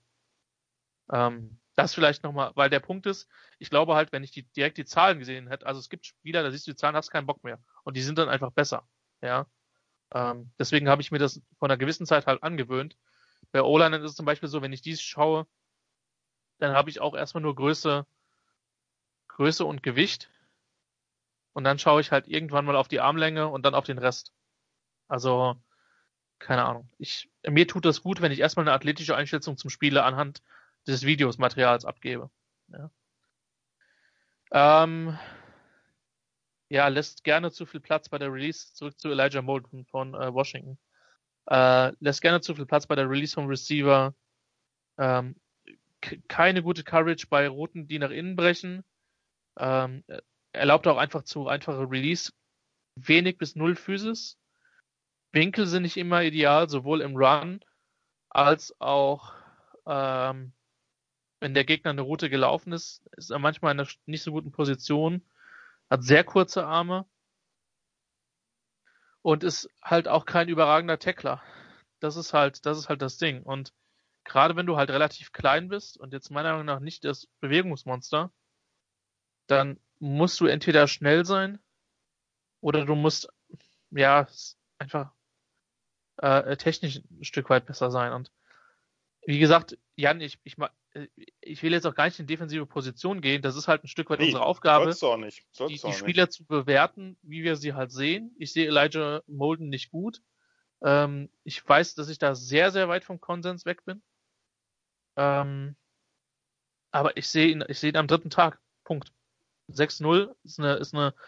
Äh, Damit siehst du ihn ja nicht nur am dritten Tag, sondern irgendwann mal am dritten Tag, sagen wir genau, mal. Genau, sechste Runde wäre so ziemlich genau Mitte, Mitte Tag 3. Ich bin nicht warm geworden mit Sorry. Ja, ja, so. ja, ja. Es ist, ähm, so be it. Äh, alles, genau, das ist ja, macht ja auch, macht ja auch das Ganze aus, weil ich den äh, in vielen Punkten krass anders sehe, aber das, äh, das gehört ja dazu. Ich ja. habe dem grundsätzlich mega gern zugesehen im College. Ist erstmal kein Argument für oder gegen irgendwas, muss ich trotzdem erwähnen. Ist nicht athletisch überragend, keine Frage. Aber er weiß halt, was zu tun ist. Er weiß um seine Limitation. Und das finde ich halt ziemlich wichtig. Und man merkt, dass er weiß, was, was er nicht kann. Und spielt drumherum. Nicht der explosivste Corner, nicht der endschnellste Corner ist im Slot eingesetzt worden, hat äh, am Ende seiner Karriere die letzten Spiele auch mal kurz auf Safety ge gespielt. Also ich würde den auch, also der ist ein reiner Slot-Corner und vielleicht ein, ein für Split-Safety-Aufgabe kann man mal überlegen, aber ich würde ihn in der Tat im Slot belassen. Nur was man halt bedenken muss, natürlich, ähm, da können wir, da müssen wir uns, glaube ich, alle ein bisschen von frei machen, oder zumindest ich, weil für mich ist Slot Corner immer noch irgendeine Abwertung, aber Slot Corner ist halt der eine Outside-Linebacker, der nicht mehr da ist. Also Slot Corner ist ein Starter. Ähm, über 70 Prozent, wenn ich mich jetzt recht erinnere, der NFL-Snaps in den, im letzten Jahr waren halt Nickel- und Dime-Packages. Das heißt, ja, der ja. spielt halt, also ein, nicht als, wenn du in der, wenn der Slot Corner projected ist, es ein Starterpunkt. Das ist einfach Genau, so. also ist nicht, nicht, nicht auf dich jetzt gemünzt, sondern nochmal als Erklärung vielleicht für die, für die Hörerschaft. Ähm, ich sehe ich seh ihn halt nur als Dime Corner. Ich sehe ihn halt nicht mal als Slot. Als, wenn ich ihn als Starting Habe ich, Slot hab ich verstanden, seh, aber gib, gib, gib, mir die Chance zumindest. Ich gebe äh, geb dir die Chance. Ich wollte es nur erklären, weil ich es nicht gesagt habe. Sorry. Nee, habe ich auch nicht. Äh, äh, wie gesagt, ich habe dir das nicht unterstellen wollen, sondern ich wollte es nur nochmal für die, für die Hörerschaft, weil man äh, heute, man, man geht ja immer noch davon aus, spielt ihr eine 4-3 oder eine 3-4-Defense. Kein, keiner spielt eigentlich noch eine 4-3 oder 3-4-Defense, sondern eine 4-2-5 oder eine 3-3-5. Also, ne? also das, ähm, ich fand, ich finde ihn einfach, der, das ist ein unfassbar intelligenter Spieler.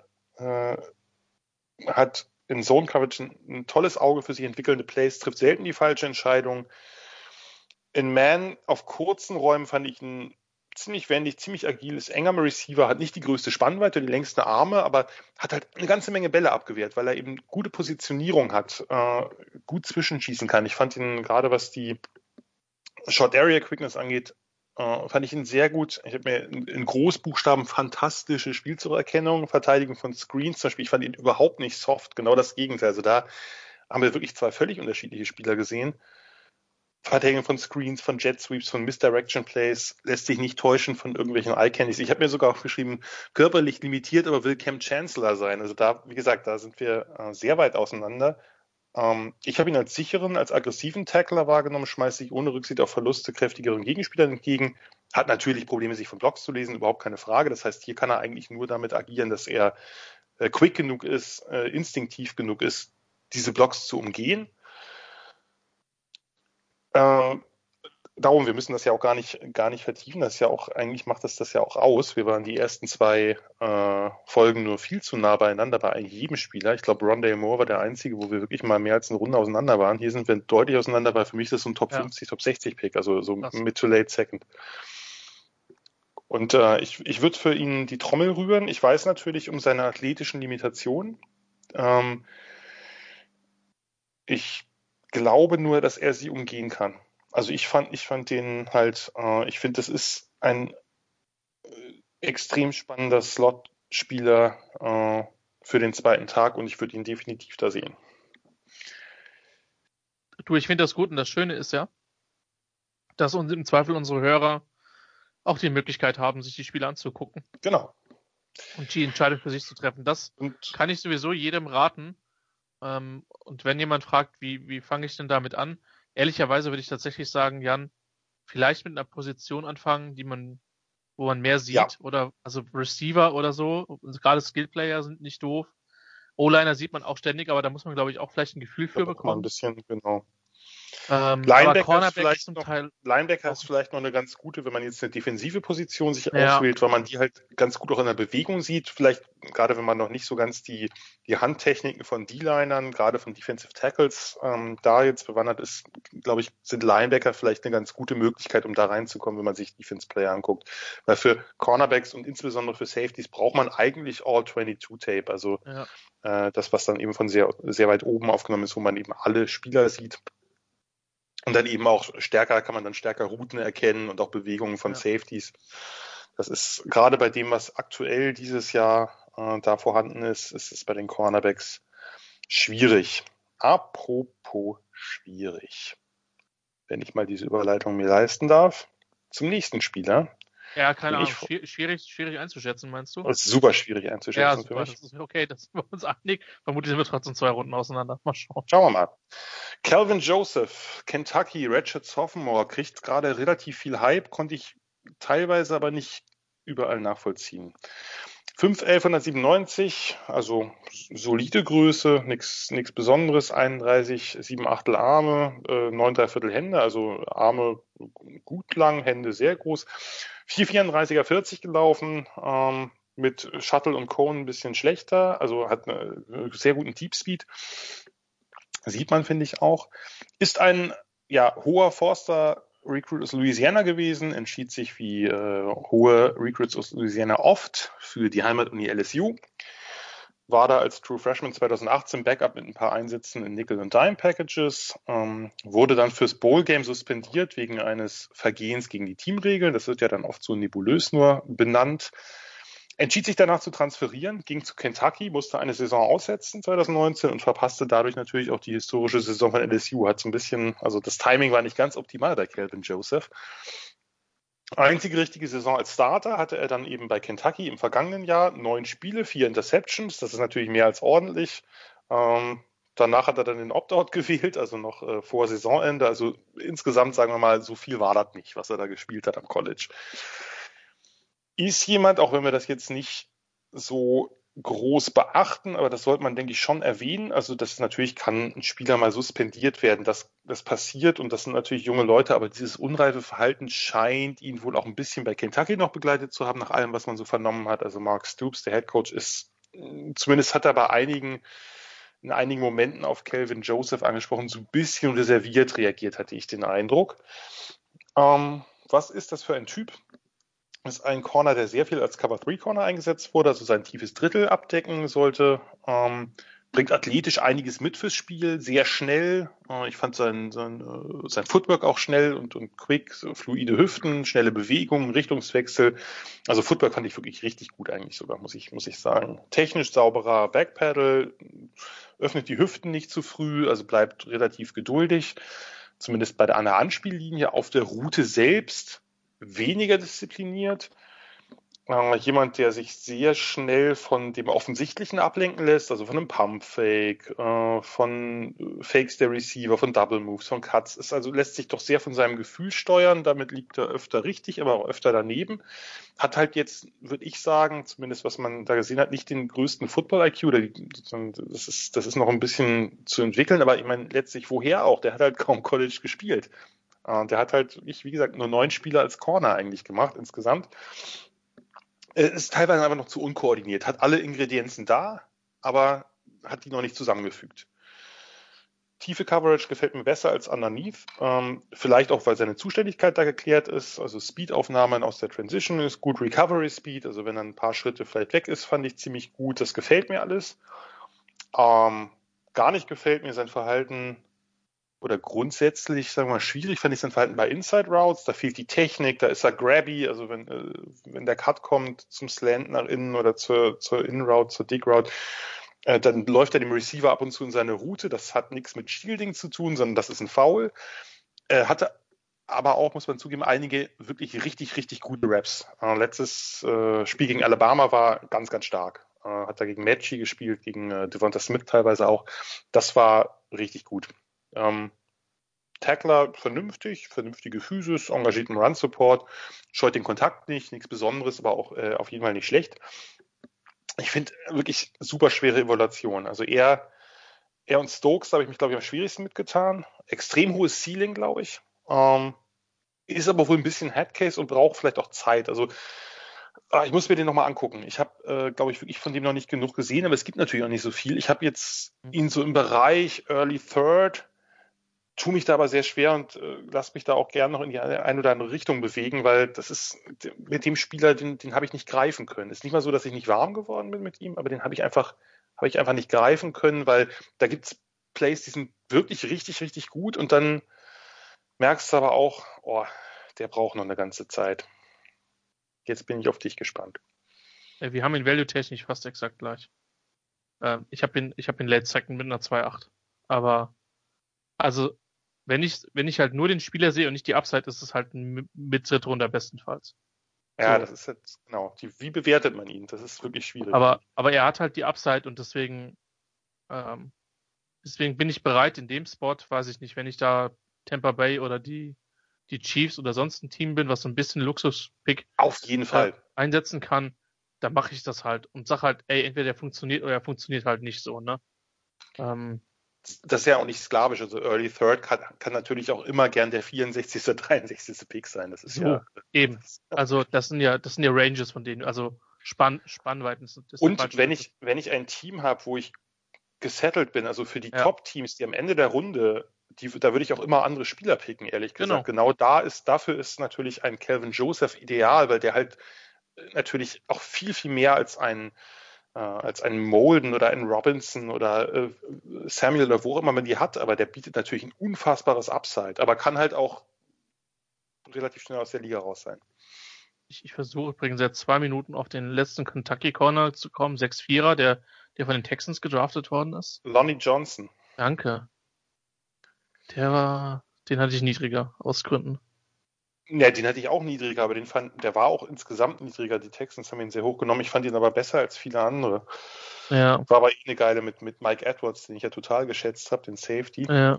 Ähm, War eine coole Secondary. Ich komme gerade nicht auf den anderen großen Corner, den sie da hatten. Ich, ich in dem Moment auch nicht, aber du hast halt eigentlich vieles. Für mich ist es ein reiner Outside Man-to-Man Corner. Also auch, also ich meine, er ist nur 5'11 so, aber, und die Armlänge ist nicht groß, aber das ist halt das, was er kann. Oder das ist halt das, wo du ihn entwickeln hin kannst.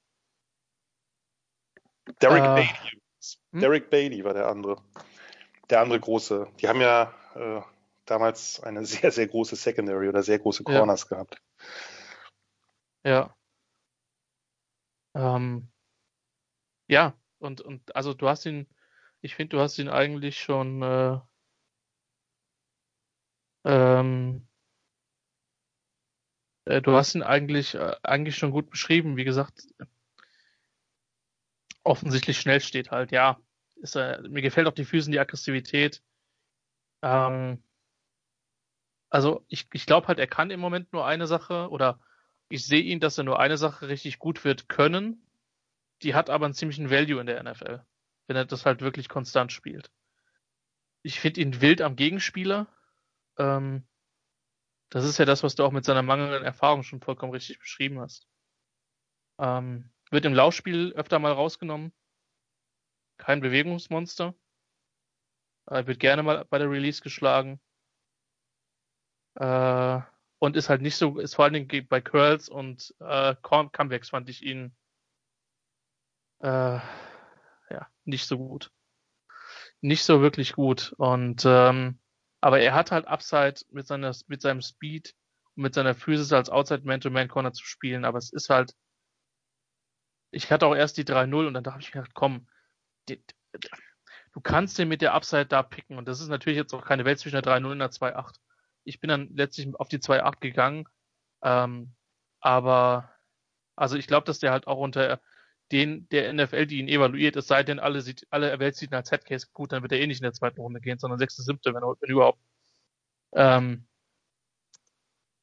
ja, Jan? Ich bin mir sicher, dass er der zweiten geht. Echt? Äh, Ja.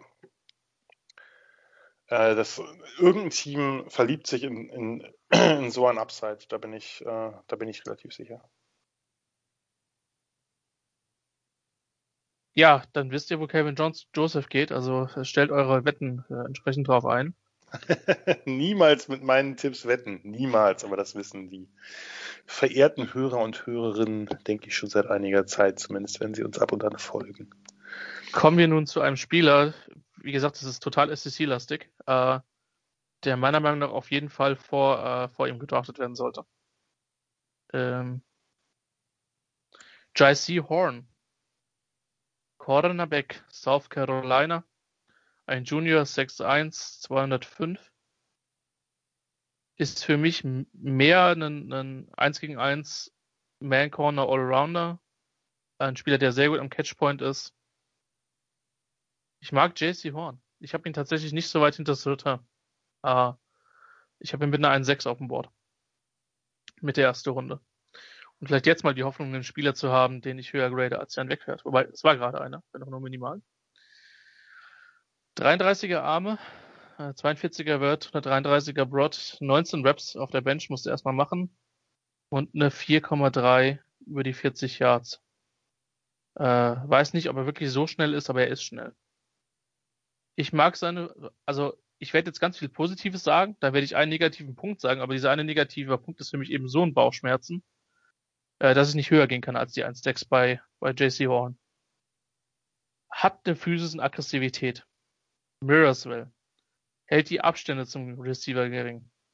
Ähm, hat sehr oft eine Hand am Gegner, was mir gefällt. Ähm, ist unheimlich gut in seinem Hip-Movement. Also rechts, links, rechts, links. Der Typ wäre ein, ein Traum bei den Combine-Drills gewesen ähm, weil der das meiner Meinung nach sehr, sehr gut macht. Äh, oft sehr, sehr gutes Timing am Catchpoint. Kann close down. Äh, ich habe den Eindruck, er lebt und er liebt das Eins gegen Eins gegen den Receiver. Ähm, der ist nasty. Deep Speed ist da. Ähm, ja, ich mag ihn. Ich weiß nicht, wie gut, wie beweglich er wirklich ist. Er hat auch keine Movement Drills gemacht. Das ist so ein bisschen eine Frage. Ähm, weil ich eben glaube, dass er der Non-Elite Mover ist. Bei Leg Day war auch nicht sein Day, da kann er zusammen zusammen mit der Wanda Smith sich in eine, genau äh, äh, in eine, äh, kann er sich in, äh, in Training Room einschließen und dann mal drei Jahre lang Beinmuskulatur stärken. Hier ist mein Punkt, Jan, und der ist für mich tatsächlich echt echt heftig und der arme Will Davis muss dafür immer herhalten, weil das ist so der Cornerback, den ich als most grabby Cornerback of all time in Erinnerung habe. ähm, und das ist mein Fragezeichen. Der ist halt echt mega grabby, auch zum Teil vor dem Catch. Mein Eindruck war, dass der im College halt mit vielen Sachen noch mehr durchgekommen ist, ähm, als es in der NFL wird, wo halt zum Teil schon sehr, sehr nach sehr leichtem Kontakt die Flaggen geworfen werden. Und für mich ist die Frage, ähm, wenn dem so ist und der am Anfang eine Flaggenmaschine ist, wie viel nimmt das von seinem Spiel und wie sehr ist in der Lage, sich umzustellen. Ich habe Hall trotzdem Mitte der ersten Runde, weil ich halt glaube, der hat so viel Athletik. Wenn er nicht ganz dumm in der Birne ist, dann kriegt er das hin. Das Ding ist halt, wenn du halt einen 6-1 Corner mit 33er Arm und dem Speed hast, dann, das ist normalerweise ein Spieler, der ist, ist fix für die Top 10 bei mir. Wenn er, wenn er halt gewisse Qualitäten hat, wie halt die Geschichte am Catchpoint, die Füße und die Aggressivität. Hä? Moment, Moment. Ja, so, ja. Also 6'1, 33er Arme und Superspeed reicht um für Top Nein, 10? aber das sind normalerweise sehr gute Voraussetzungen. ja. Aber der Punkt, also er, ich habe ja die, die Qualitäten schon angesprochen. Aber Jan, ich habe einfach echt Sorge, was die Grabbiness betrifft. Das war mir einfach ein paar Sachen drüber und ich glaube, dass der in der NFL dafür da, da mehr Probleme bekommt und keine Ahnung. Also ich weiß A nicht, ob du das so bewertet hast, B, ob das bei dir so stark ans Gewicht fällt oder C, ob du wieder einen komplett anderen Spieler gesehen hast. Ähm, weil der macht schon krass viel gut. Der macht auch Spaß auf Tape. Das ist so ein nasty, aggressiver Typ. Das ist auch schon wieder so ein Spieler, den du eher in deiner Mannschaft haben willst als beim Gegner. Auf jeden Fall. Ähm, und Mitte erste Runde ist jetzt keine schlechte Grade, aber die Graviness macht mir ein bisschen Sorgen. Muss ich, muss in der Stelle sagen. JC Horn von South Carolina. Dieses Mal sind wir ziemlich beieinander, nicht nur bei der Grade, sondern auch bei allem, was du gerade gesagt hast. Ich kann es äh, wiederholen, werde es aber nicht äh, Jetzt nicht, ich kann den Top Ten Hype gerade nicht ganz verstehen, genau aus dem Grund. Also ich habe den auch Mitte Erster. Äh, von daher ähm, ist ein bisschen, also auch so im Bereich, weiß nicht, 15 bis 20, irgendwie so. Von daher sind wir da ziemlich ja, aufeinander. Mehr oder even. Also. Genau. Ähm, das ist einfach, also hat alles Mögliche gespielt. Der hat ja sogar Nickel gespielt äh, im ersten Jahr. Für mich ein reiner Outside-Corner. Einfach, also ich kann mir durchaus vorstellen, dass er das könnte, aber warum willst du den da verschwenden? Ne? Also das ist einfach jemand mit der Physis, mit der Aggressivität, ist er halt ein, ein super Press-Corner, hat nicht so viel Bump and Run gespielt, das muss er noch lernen. Ich glaube, dann wird er noch besser. Also wenn er dann wirklich noch mit Jams arbeitet. Ähm, diese Armarbeit auf der gesamten Route, vom ersten Schritt bis zum Catch, ist halt krass. Also kein Cornerback nervt Receiver so stark wie JC Horn. Hände und Arme immer am Mann. Jeder Pass von ihn ist wirklich hart umkämpft. Schläge auf den, auf den Basket, also wenn der Receiver sozusagen die beiden Hände sowieso Korb macht und den Ball empfangen will, oder der, der Stab-Arm von unten in den Oberkörper hoch, also das ist einfach exzellentes Timing an der Seitenlinie bei tiefen Pässen. dreht sich nicht immer, sollte er noch ein bisschen öfter machen, äh, aber äh, hat trotzdem Timing auch, also er sieht es in den Augen des Receivers, wenn die groß werden. Das ist äh, schon relativ beeindruckend. Das Tape gegen Auburn, gegen äh, Seth Williams, äh, der, das Catch, äh, Contested Catch Monster von Auburn, ist absolut genial. Den hat er komplett dominiert. Un extrem unangenehmer Typ. Äh, gute Quickness, gute Geschwindigkeit, extrem energetisch, finde ich. Also selbst wenn er irgendwo einen Schritt falsch macht, du siehst, du siehst ihm an, wie er, äh, der, der sprüht einfach vor, vor Energie, vor Aggressivität. Fußarbeit fand ich benötigt ein bisschen Feintuning, fand ich nicht ganz so gut wie bei den anderen Top Corners. Und darum ist er, das der eine Punkt, wo man bei mir nicht ganz so weit oben ist wie vielleicht bei anderen. Also es gibt ja auch einige, die jetzt, der hat ja so in den letzten paar Wochen viel Hype bekommen. Eine Zeit lang war der immer der Nummer 3 Corner relativ fix. Viele sehen ihn jetzt als 1, das sehe ich nicht.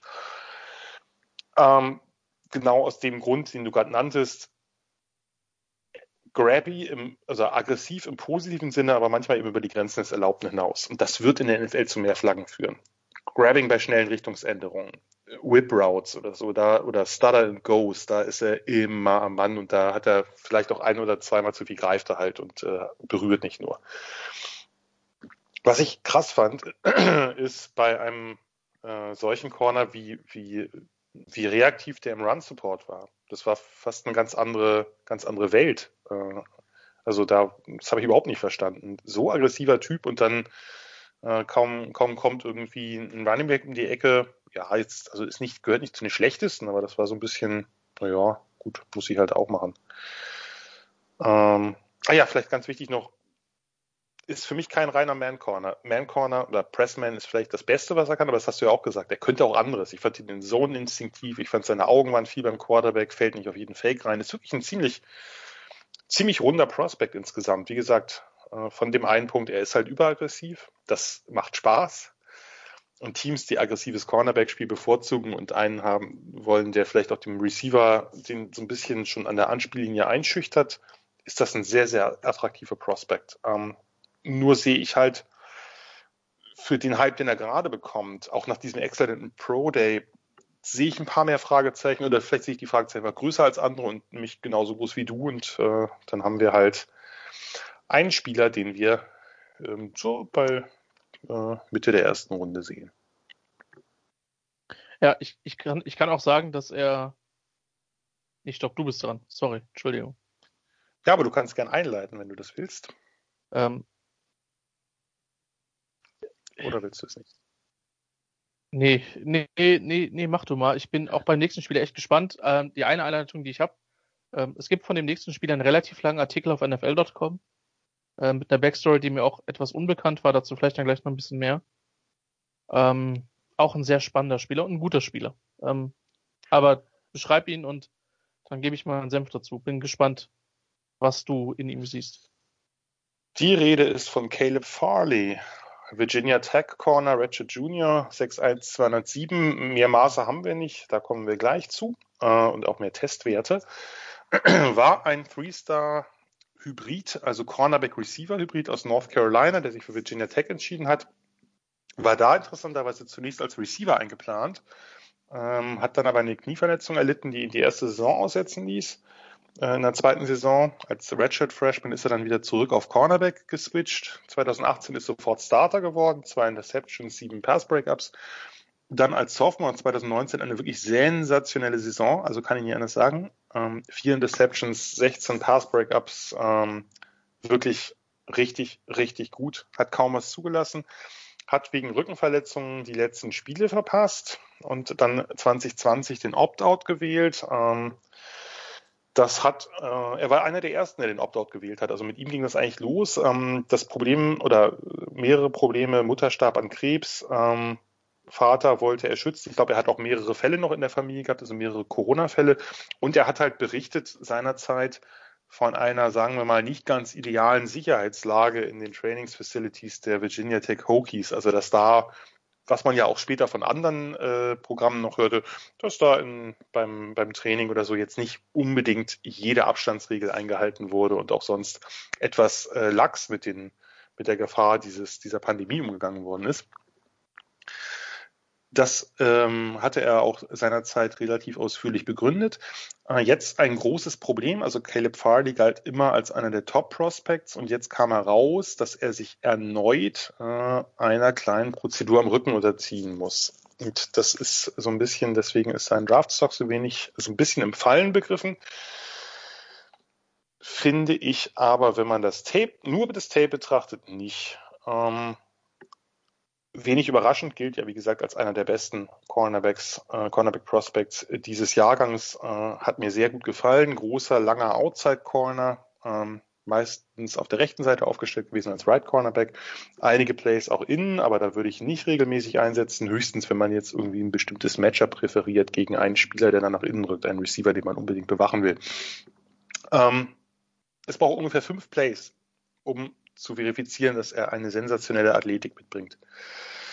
Fand ich zumindest. Hat extrem viel Off-Coverage gespielt, aber die halt herausragend. Also hat eben äh, ein paar, paar Yards weg von der Line of Scrimmage gestanden und dann wirklich konnte abwarten, hat extrem schnelle Breaks nach vorne. Also diese Explosivität auf den ersten Schritten ist wirklich enorm. Die zeichnet sein Spiel insgesamt so aus. Kann es sich daher auch schlicht leisten, in dieser Off-Position abzuwarten, was der Receiver so macht. Also bleibt da fast stehen natürlich auf den Zehen, also vorne auf eine schnelle Reaktion, also nicht, nicht flat-footed. Ähm, und kann halt wirklich schauen, bis der Receiver sich für seine Route committet, was der da vorher an Fakes macht und was auch immer, oder ob er noch irgendwie auf seinem Route-Stem noch ein paar Stutters einbaut. Völlig egal, er steht da und wartet und kann halt dann sofort reagieren. Er kennt die Route, schießt blitzschnell nach vorne, ist ein bisschen anfällig gegen Double Moves. Es gab da so einen, äh, eine Out-and-Up-Route äh, von, von Cole Kmet, von dem Notre Dame Titan, wo er sich halt ziemlich hart verladen hat lassen. Da muss er ein bisschen disziplinierter werden. Ähm, gute Turns, also nimmt sofort Geschwindigkeit auf. Das Footwork ist nicht immer so sauber wie bei, wie Certain, meiner Meinung nach. Gerade die Transition. Ähm, aber das fällt halt wirklich nur selten ins Gewicht, weil er diesen monströsen, ich kann es nicht anders sagen, monströsen Make-up-Speed hat auf den ersten Schritten, kriegt eine kleine Separation des Receivers sofort wieder gekillt. Äh, tolle Wendigkeit und Balance für einen größeren Corner, kann schnell auf Richtungsänderungen reagieren. Dieses liest man manchmal auch in Scouting Reports oder hört man dann im, im, Fernsehen, undercuts the route, also dass er sozusagen unter die Route schießt und den Ball attackiert, einfach mit diesem, mit diesem unglaublichen, dieser unglaublichen Beschleunigung. Ähm, hat wenig Erfahrung mit Press Coverage, und wenn, dann hat er ein, äh, den, den, Release eigentlich kaum gestört, aber hat halt durch seine Länge äh, und diesen, diesen Closing Burst auch da ziemlich viel Potenzial, braucht noch variablere Cornerback-Technik, ist er wie gesagt ein, ein, ein konvertierter Receiver, von daher gibt es da sicherlich noch Entwicklungspotenzial, gerade auch was Backpedal macht er nicht viel, also er spielt eigentlich immer diesen Shuffle, wenn er den, den Weg zurück macht, so dass er den, den Quarterback weiter fixieren kann, also dieses seitliche Zurücklaufen. Am Catchpoint fand ich ihn gut, fand ich ihn ziemlich gut sogar. Spielt Physis aus, attackiert mit gutem Timing die Hände des Receivers, müsste sich allerdings häufiger umdrehen. Das ist, äh, das ist ein Problem. Exzellente Ballskills ist nicht so überraschend, da er eben als Receiver ans College gekommen ist. Also 2019 äh, gesagt, äh, vier Deceptions und, und äh, zwölf Pass Breakups, 16 Pass Breakups in, in, in zehn Spielen. Das ist natürlich äh, grandios. Ähm, Verhalten im Run Support hat mich ziemlich genervt. Äh, beim Tackling, beim Entledigen von Blocks, das war alles, Technik war nicht gut und ich hatte auch den Eindruck, er wirkt fast desinteressiert manchmal. Also mit seiner Statur muss er da aggressiver auftreten. Äh, wenn man so will, sieht man auch hier den Ex-Receiver, ne? also dass er äh, das physische Tiefenspiel da noch nicht ganz verinnerlicht hat. Größtes Problem, da müssen wir gar nicht drum herum reden, ist diese Verletzungshistorie. Also Rückenprobleme bei Cornerbacks ist eine heikle Nummer. Das kann man auf gar keinen Fall auf die leichte Schulter nehmen oder auf den leichten Rücken oder wie auch immer. Das ist, äh, das ist ein großes Problem und das wird ihn in der Draft fallen lassen. Da bin ich relativ überzeugt von. Ich glaube, dass Caleb Farley von den körperlichen Voraussetzungen und den Ballskills das höchste Potenzial aller Cornerbacks dieser Klasse mitbringt. Insbesondere für jede Art von Man-Coverage. Ist in einigen Bereichen noch unerfahren. Die Fortschritte waren halt von Jahr zu Jahr enorm. Auch wenn es natürlich jetzt nicht so viele Jahre gibt, aber immerhin mehr als meinetwegen bei Calvin Joseph. Ähm, für mich ist das jemand, der nur auf Tape Borderline Top 10 ist. Ähm, vielleicht nicht ganz, leicht hinter Certain, aber hat das höhere, die höhere Upside, das höhere Ceiling, den geringeren Floor, ganz zweifelsohne letzteres. Der wird weiterfallen. Und es ist, ich bin super gespannt, wer sagt, wenn der dann wirklich Richtung 20 fällt oder vielleicht Richtung 25, vielleicht ja auch noch weiter, wir kennen ja die medizinischen Gutachten nicht. Welches Team sagt, come on, wir riskieren es. Nun bin ich gespannt auf dein Take, lieber Christian. Je später der Abend, desto ähnlicher sehen wir die Spieler. Ich wette zwar, dass es beim nächsten nicht der Fall sein wird, aber bei das glaube ich auch. Das glaube ich auch. ähm, ich habe mit einer 1,5, ich habe ihn wertungsgleich mit, mit Sultan. Sultan. Ich habe ja Sultan ein bisschen niedriger als du. Ähm, bei dem, also ja, ich hätte gern die athletischen Werte gehabt, aber die Athletik springt dich halt an. Das ist genau das, was du gesagt hast.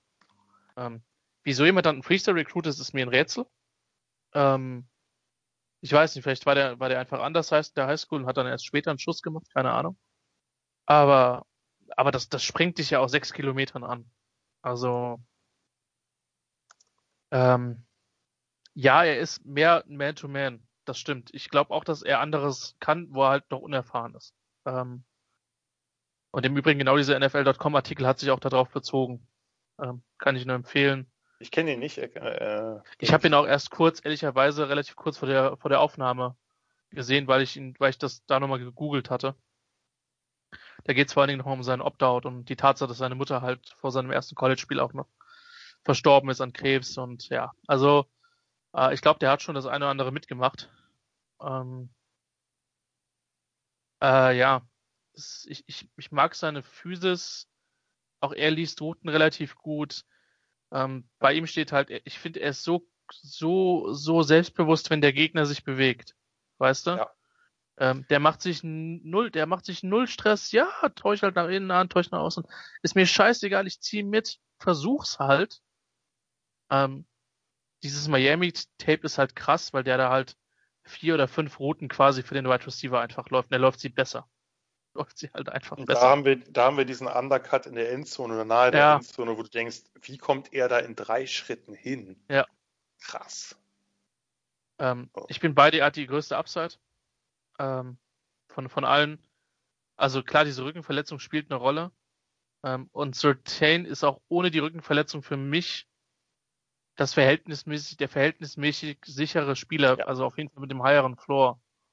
Deutlich. Ähm, aber ich wünsche es ihm, dass er gesund bleibt und dass er, dass er coachable ist und dann, also er muss in einer gewissen Weise coachbar gewesen sein, weil so wie er 2019 gespielt hat, ist er nicht aus dem College, aus, aus der Highschool gekommen. Ähm, aber ist ein krasser Spieler. Also hat krass Spaß gemacht. Baller vor dem Herrn. Ja, ich würde es ihm gönnen. Ich würde es ihm wirklich gönnen, wenn, wenn die Rückenverletzung nicht so schlimm ist. Vermutlich wird er tiefer gehen.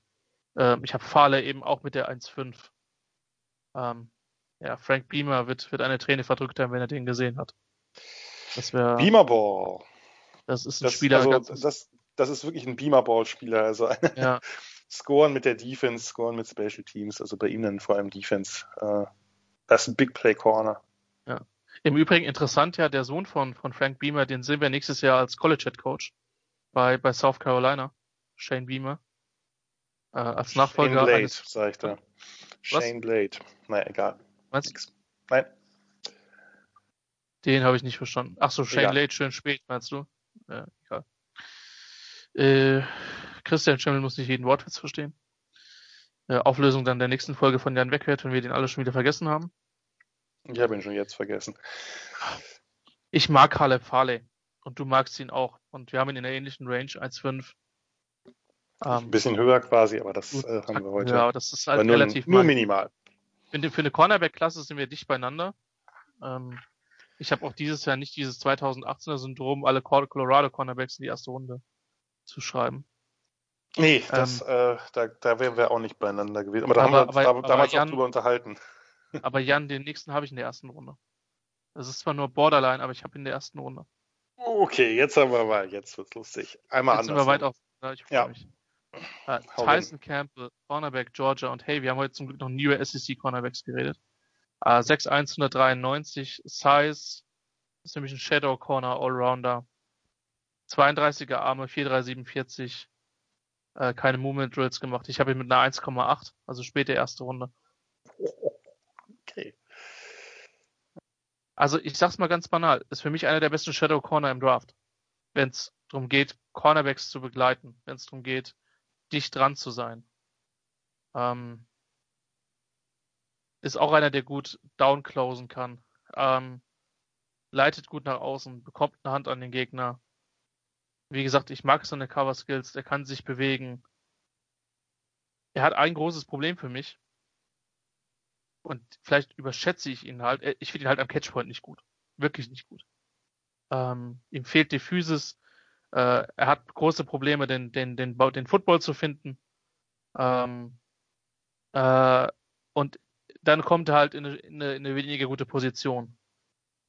Ähm, und er macht dann halt einfach zu selten das Play. Im Übrigen, er ist die 437 gelaufen. Ich weiß nicht, wie du ihn eingeschätzt hast. Ich hätte ihn eher in der mit 4-4 Range gehabt. 4-4-5er Speed steht bei mir jetzt mal, ehrlich gesagt. Aber. Ich fand Stokes schneller. Wenn okay. ich beiden, wo Georgia Corners halt äh, okay. verglichen hätte. Also hier ist das Ding, ich fand, es war ein wirklich guter Cover Corner. Und ich bleib dabei, also ich war wirklich überrascht, äh, Campbell, sorry. Ist nicht Stokes, über Stokes hat man schon gewählt. Und ich war wirklich überrascht. Und auch das ist ein Spiel, als ich den gegradet habe, habe ich gemerkt, okay, ich habe ihn höher als der Konsens, weil der Konsens hat ihn, glaube ich, irgendwo in den 40ern, wenn mich nicht alles täuscht. Was irgendwie so mit Second ist. Wie gesagt, ich habe echt Bauchschmerzen, was den Catchpoint betrifft und was so, was das Balltracking betrifft. Und das kann ihn ultimativ kosten. Ich glaube aber, dass er echt Potenzial hat, gerade mit seiner Länge. Ja, deswegen stick to your grade. Das ist irgendwie so ein bisschen der, der Spruch des Abends heute. Ähm, Tyson Campbell, Cornerback Georgia, 1,8 von Christian Schimmel und jetzt kann Janin in die fünfte Runde schreiben. Juche. So weit runter geht's nicht. Aber also Campbell ist ein Spieler, der, glaube ich, auf vielen Boards sehr, sehr unterschiedlich ähm, gerankt ist. Ich glaube, Durchschnitt kommt hin, was du gesagt hast mit der 40, aber der hat, der hat einfach eine, eine große Schere, weil die, ich, die Diskrepanz zwischen Floor und Ceiling ist halt bei ihm echt hoch. Ja, da stimme ich vollkommen zu also der hat ein super Ceiling, überhaupt keine Frage. Die Frage ist halt, wo hole ich mir den? Äh, wo, wo riskiere ich's? Ähm, großer Corner, exzellente Athletik, schöne Press-Raps, ne? Das ist halt äh, Alabama und Georgia halt mit Kirby Smart, dem ehemaligen Alabama äh, Defensive Coordinator, die spielen halt diese viel Cover 3, viel Press, viel Man, wenn es sein muss, wenn es nicht läuft in der Defense, wird einfach auf Cover 1 umgestellt und Man Press gespielt. Äh, wenn Saban oder Smart die Schnauze voll haben, ist das eigentlich immer so. Ähm, Footwork fand ich wirkt nicht so richtig sudden, also nicht so super plötzlich, ist mit der Athletik aber durchaus eine ganze Menge möglich. Ähm, hohes Man-Cover-Potenzial, gute Coverage in der Sideline, travelt mit jeder Sorte Receiver. Zone-Verantwortlichkeiten, wenn er tiefe Zonen spielt, fand ich teils echt nicht gut. Entscheidet sich bei mehreren Routes auf seiner Seite zu früh, lässt dadurch entweder einen Spieler ziehen oder einen völlig frei und gibt dem Quarterback halt Entscheidungshilfe. Äh, da muss er, da muss er halt, finde ich, disziplinierter sein. Und dann gab es wieder Plays, wo er zu spät reagiert, zögerlich ist. Also das Gefühl für Spacing hatte ich den Eindruck für den Moment, wo er im Raum steht. Das geht ihm halt noch echt ab. Ähm, aus Off-Coverage fand ich Gefühl für Breaks und Timing mittel, also gab gute und nicht so gute Plays und dann halt das große Minus, das ist angesprochen, riesige Probleme am Catchpoint, bei enger Deckung überhaupt kein Gefühl fürs Umdrehen, Ball lokalisieren, attackieren, verliert er regelmäßig, obwohl er nicht verlieren müsste, spielt seine Länge nicht aus. Da macht sich, finde ich, so ein bisschen auch sein dürrer Körperbau oder seine geringe Kraft bemerkbar, lässt sich zu auf Outboxen im Kampf um den Ball, also Ballskills wenig ausgeprägt. Ähm, Run Support fand ich da früher überraschend okay, äh, scheut sich nicht vor Tackle, Tackles in der Box, springt sogar manchmal noch mit in eine Pile, also Tackling-Technik fand ich auch okay, das, das alles, das war, also ich weiß, den haben viele höher, ähm, ich habe den in der Tat eher so im Bereich Early Third, weil ich den Eindruck habe, hier braucht es Feintuning in mehreren neuralgischen Bereichen. Für mich ist das von all diesen wenn wir Calvin Joseph mal rauslassen, weil bei dem hat das äh, nochmal andere Gründe vielleicht auch. Für mich ist Tyson Campbell der größte Boomer-Bust-Prospect von all denen, die wir besprochen haben. Der kann richtig hochgehen, der kann aber auch, wenn er, wenn seine Probleme am Catchpoint nicht, nicht ablegt, ähm, kann der auch relativ schnell äh, verschwinden. Übrigens meine ich gerade ein Pattern erkennt, erkannt zu haben, dass ich tendenziell zu wenig auf Ceiling achte und du zu viel. Ich glaube, wir müssen Ja, aber das, ist, aber das ist, das ist generell so das Ding bei mir. Also, nee, bei mir, bei mir und bei mir, ich achte viel zu viel auf Produktion. Also ich, ich ja. setze mich damit ja auch immer wieder, äh, oder ich greife damit auch immer wieder ins, ins Klo, dass ich einfach ähm, zu wenig sage, okay, aber was kann ich aus dem machen? Nur wenn ich, ich denke dann, wenn ich GM wäre, ziehe ich einen Tyson Campbell. Also der hat mir einfach in so vielen Punkten nicht so richtig gefallen, obwohl ich weiß, dass der natürlich ein viel, viel höheres äh, Potenzial hat als viele, die ich höher gerankt habe. Das ist mir vollkommen klar. Aber irgendwie, ja, das war, war nicht, äh, war nicht mein Spieler. Ich fand Stokes halt deutlich besser, obwohl Campbell vielleicht das größere Talent mitbringt. Ja. Ja, bei mir ist es halt umgekehrt. Also generell, wenn wir rein auf die Rankings schauen, sind wir uns, glaube ich, relativ einig, dass wir Surtain, Horn und Farley rein was das Tape als ja. die besten der Klasse sehen. Mit minimalen Abstufungen, was so den Value betrifft. Dahinter wird's halt lustig. Ne? Also deine, deine vier müsste Newsome sein. Ja. Die und ist bei mir Camp relativ deutlich. Ja, die ist bei mir bei mir Campbell dann offensichtlich. Äh, was ich irgendwie auch krass finde. Also hätte ich auch nicht voll im, also äh, ne, wir versuchen ja jetzt auch ein bisschen den, also ich versuche immer auch, äh, man, man kommt nicht dran vorbei, dass man auch sich ein paar Boards angeschaut hat, ne? Aber es spielt halt keine Rolle. Genau, ich habe Campbell und Newsom relativ nah beieinander, dann kommt Stokes, dann kommt Joseph, dann Robinson, den du halt ein bisschen hörst. Und über, über Santa Samuel und Molden habe ich mich ja ausgelassen. Ähm, und das werden auch vermutlich nicht die letzten Spieler sein. Also wen ich auf jeden Fall noch sehen will, ist, ist, ist Wade von Ohio State, weil keiner ist so gedroppt gefühlt wie ein Stein, wie, ja. wie er. Äh, Adebo auf jeden dann, Fall, Willin von da, da reden wir dann natürlich auf jeden Fall auch bei, bei Wade von, äh, von Slot Prospect. Ne? Ja, aber auch die sind halt wichtig, ne? Und ja. äh, genau. Also, also ich, ja. Äh, genau, Melifonwu ist jemand, den ich da noch drin hätte. Also nach dem, was ich gesehen habe, nur das ist einfach, äh, fand ich jetzt, äh, fand ich jetzt ein bisschen, fände ich jetzt ein bisschen dreist hier da das wenige. Wir haben ja jetzt auch, äh, wir werden das sicherlich alles nochmal ein bisschen erweitern. Ja. Adibo ist ein äh, sehr schwierig, finde ich, einzuschätzender Prospect. Dann haben wir ähm, Benjamin St. Just von Minnesota, den ich mehr mag als andere. Uh, und das sind so sozusagen die, die so ein bisschen in diese, diese Richtung gehen. Dann haben wir natürlich noch ein paar Upside-Picks wie äh, Robert Rochelle von Central Arkansas, die man sich sicherlich mal angucken kann. Uh, dann interessanter Spieler, ich glaube, der wird deutlich tiefer gehen, aber interessanter Spieler, weil der beim Senior Bowl halt so krass war, war Keith Taylor von Washington, der Outside Corner. Uh, der wird dir dann vielleicht etwas besser gefallen als Elijah Molden. Ähm, groß, ich fand den immer sehr stiff, aber plötzlich beim Senior Bowl sah, sah er wirklich äh, deutlich, deutlich besser aus. Aber das, das wird eh noch ein bisschen durcheinander gewürfelt, denke ich. Äh, Melifonwu muss man in der Tat sagen, das ist jemand, der hier dann fehlt, aber den könnt ihr euch ja, liebe Hörer und Hörerinnen, äh, bei Zeiten selbst angucken. Vielleicht kommt da ja noch ein bisschen was. Genau, und über den werden wir mit Sicherheit noch bei der Live-Coverage sprechen, die es wie gesagt gibt. Folgt uns dazu am besten auf den Social-Media-Kanälen. Ähm, äh, nächste Woche gibt's die nächste Ausgabe. So viel ist mal sicher. Es, es wird auch wieder Defense sein. Äh, ich denke, den Spoiler können wir machen. Alles weitere ja. werdet ihr dann hören. Ähm, ansonsten bleibt nur noch die Frage, die ich an Wegwert stellen muss. Wer gewinnt das Masters jetzt in den nächsten vier Tagen in Georgia? Weil wir haben viel über Georgia Prospects geredet. Jetzt geht's nach Augusta. Augusta, wer gewinnt das? Äh, geht's jetzt um Golf oder was? Ja, sehr gut, Jan. Sehr gut, sehr gut, sehr gut. Ja, ich, ich meine mich schon mal daran zu erinnern, dass ich mit dass ich in irgendeiner Unterhaltung mit Nicola und dir war und ich dachte, worüber riechen die jetzt? Äh, aber Augusta oder Augusta oder wie auch immer äh, sagt mir dunkel was. Ich weiß auch nicht warum, aber manchmal bleibt ja von irgendwelchen Sportseiten irgendwas Seltsames hängen. Aber ja. ich kann dir keinen einzigen Namen nennen, äh, der dort wahrscheinlich mitgolfen wird, äh, nachdem sich der einzige mir bekannte Golfer äh, ja etwas schwerer verletzt hat, so wie ich das mitbekommen habe. Ja. Ähm, von daher, äh, keine Ahnung. Genau. Nenn mir drei Namen und ich sag dir, wer gewinnt. Äh, Deschambos, Beef oder äh, John Rahm. Beef? Heißt der wirklich so? Nee, John, nein, Spief. Achso, Spief. Spief. Bryson DeChambeau, Jordan Spief oder John Rahm. Der erste Name ist am besten. Der erste Name, beschäftigt, google den mal. Der, der, ist auch der interessanteste. Mit der, aber mehr dazu gibt's vielleicht in der Big Show, ich weiß es nicht, da gibt's auf jeden Fall mehr Sport. Mehr Football gibt's auf jeden Fall nächste Woche bei den Sofa Scouts. Äh, ansonsten, liebe Hörerinnen und Hörer, äh, danke fürs Zuhören. Bleibt uns gewogen, folgt uns auf unseren Social Media Kanälen, at Fighty, at Johnny at Chris5SH und ansonsten machen wir hier den Scouting Report für diese Woche zu. Aber ihr könnt euch sicher sein, nächste Woche geht das Buch wieder auf und dann beschäftigen wir uns mit der nächsten Spielergruppe. Macht's bis dahin. Ich sag mal, mit Sicherheit geht das Buch wieder auf. Das waren die Daily Nuggets auf Sportradio 360.de. Versäumen Sie nicht alle anderen Podcasts aus unserer sympathischen Familienwerkstatt.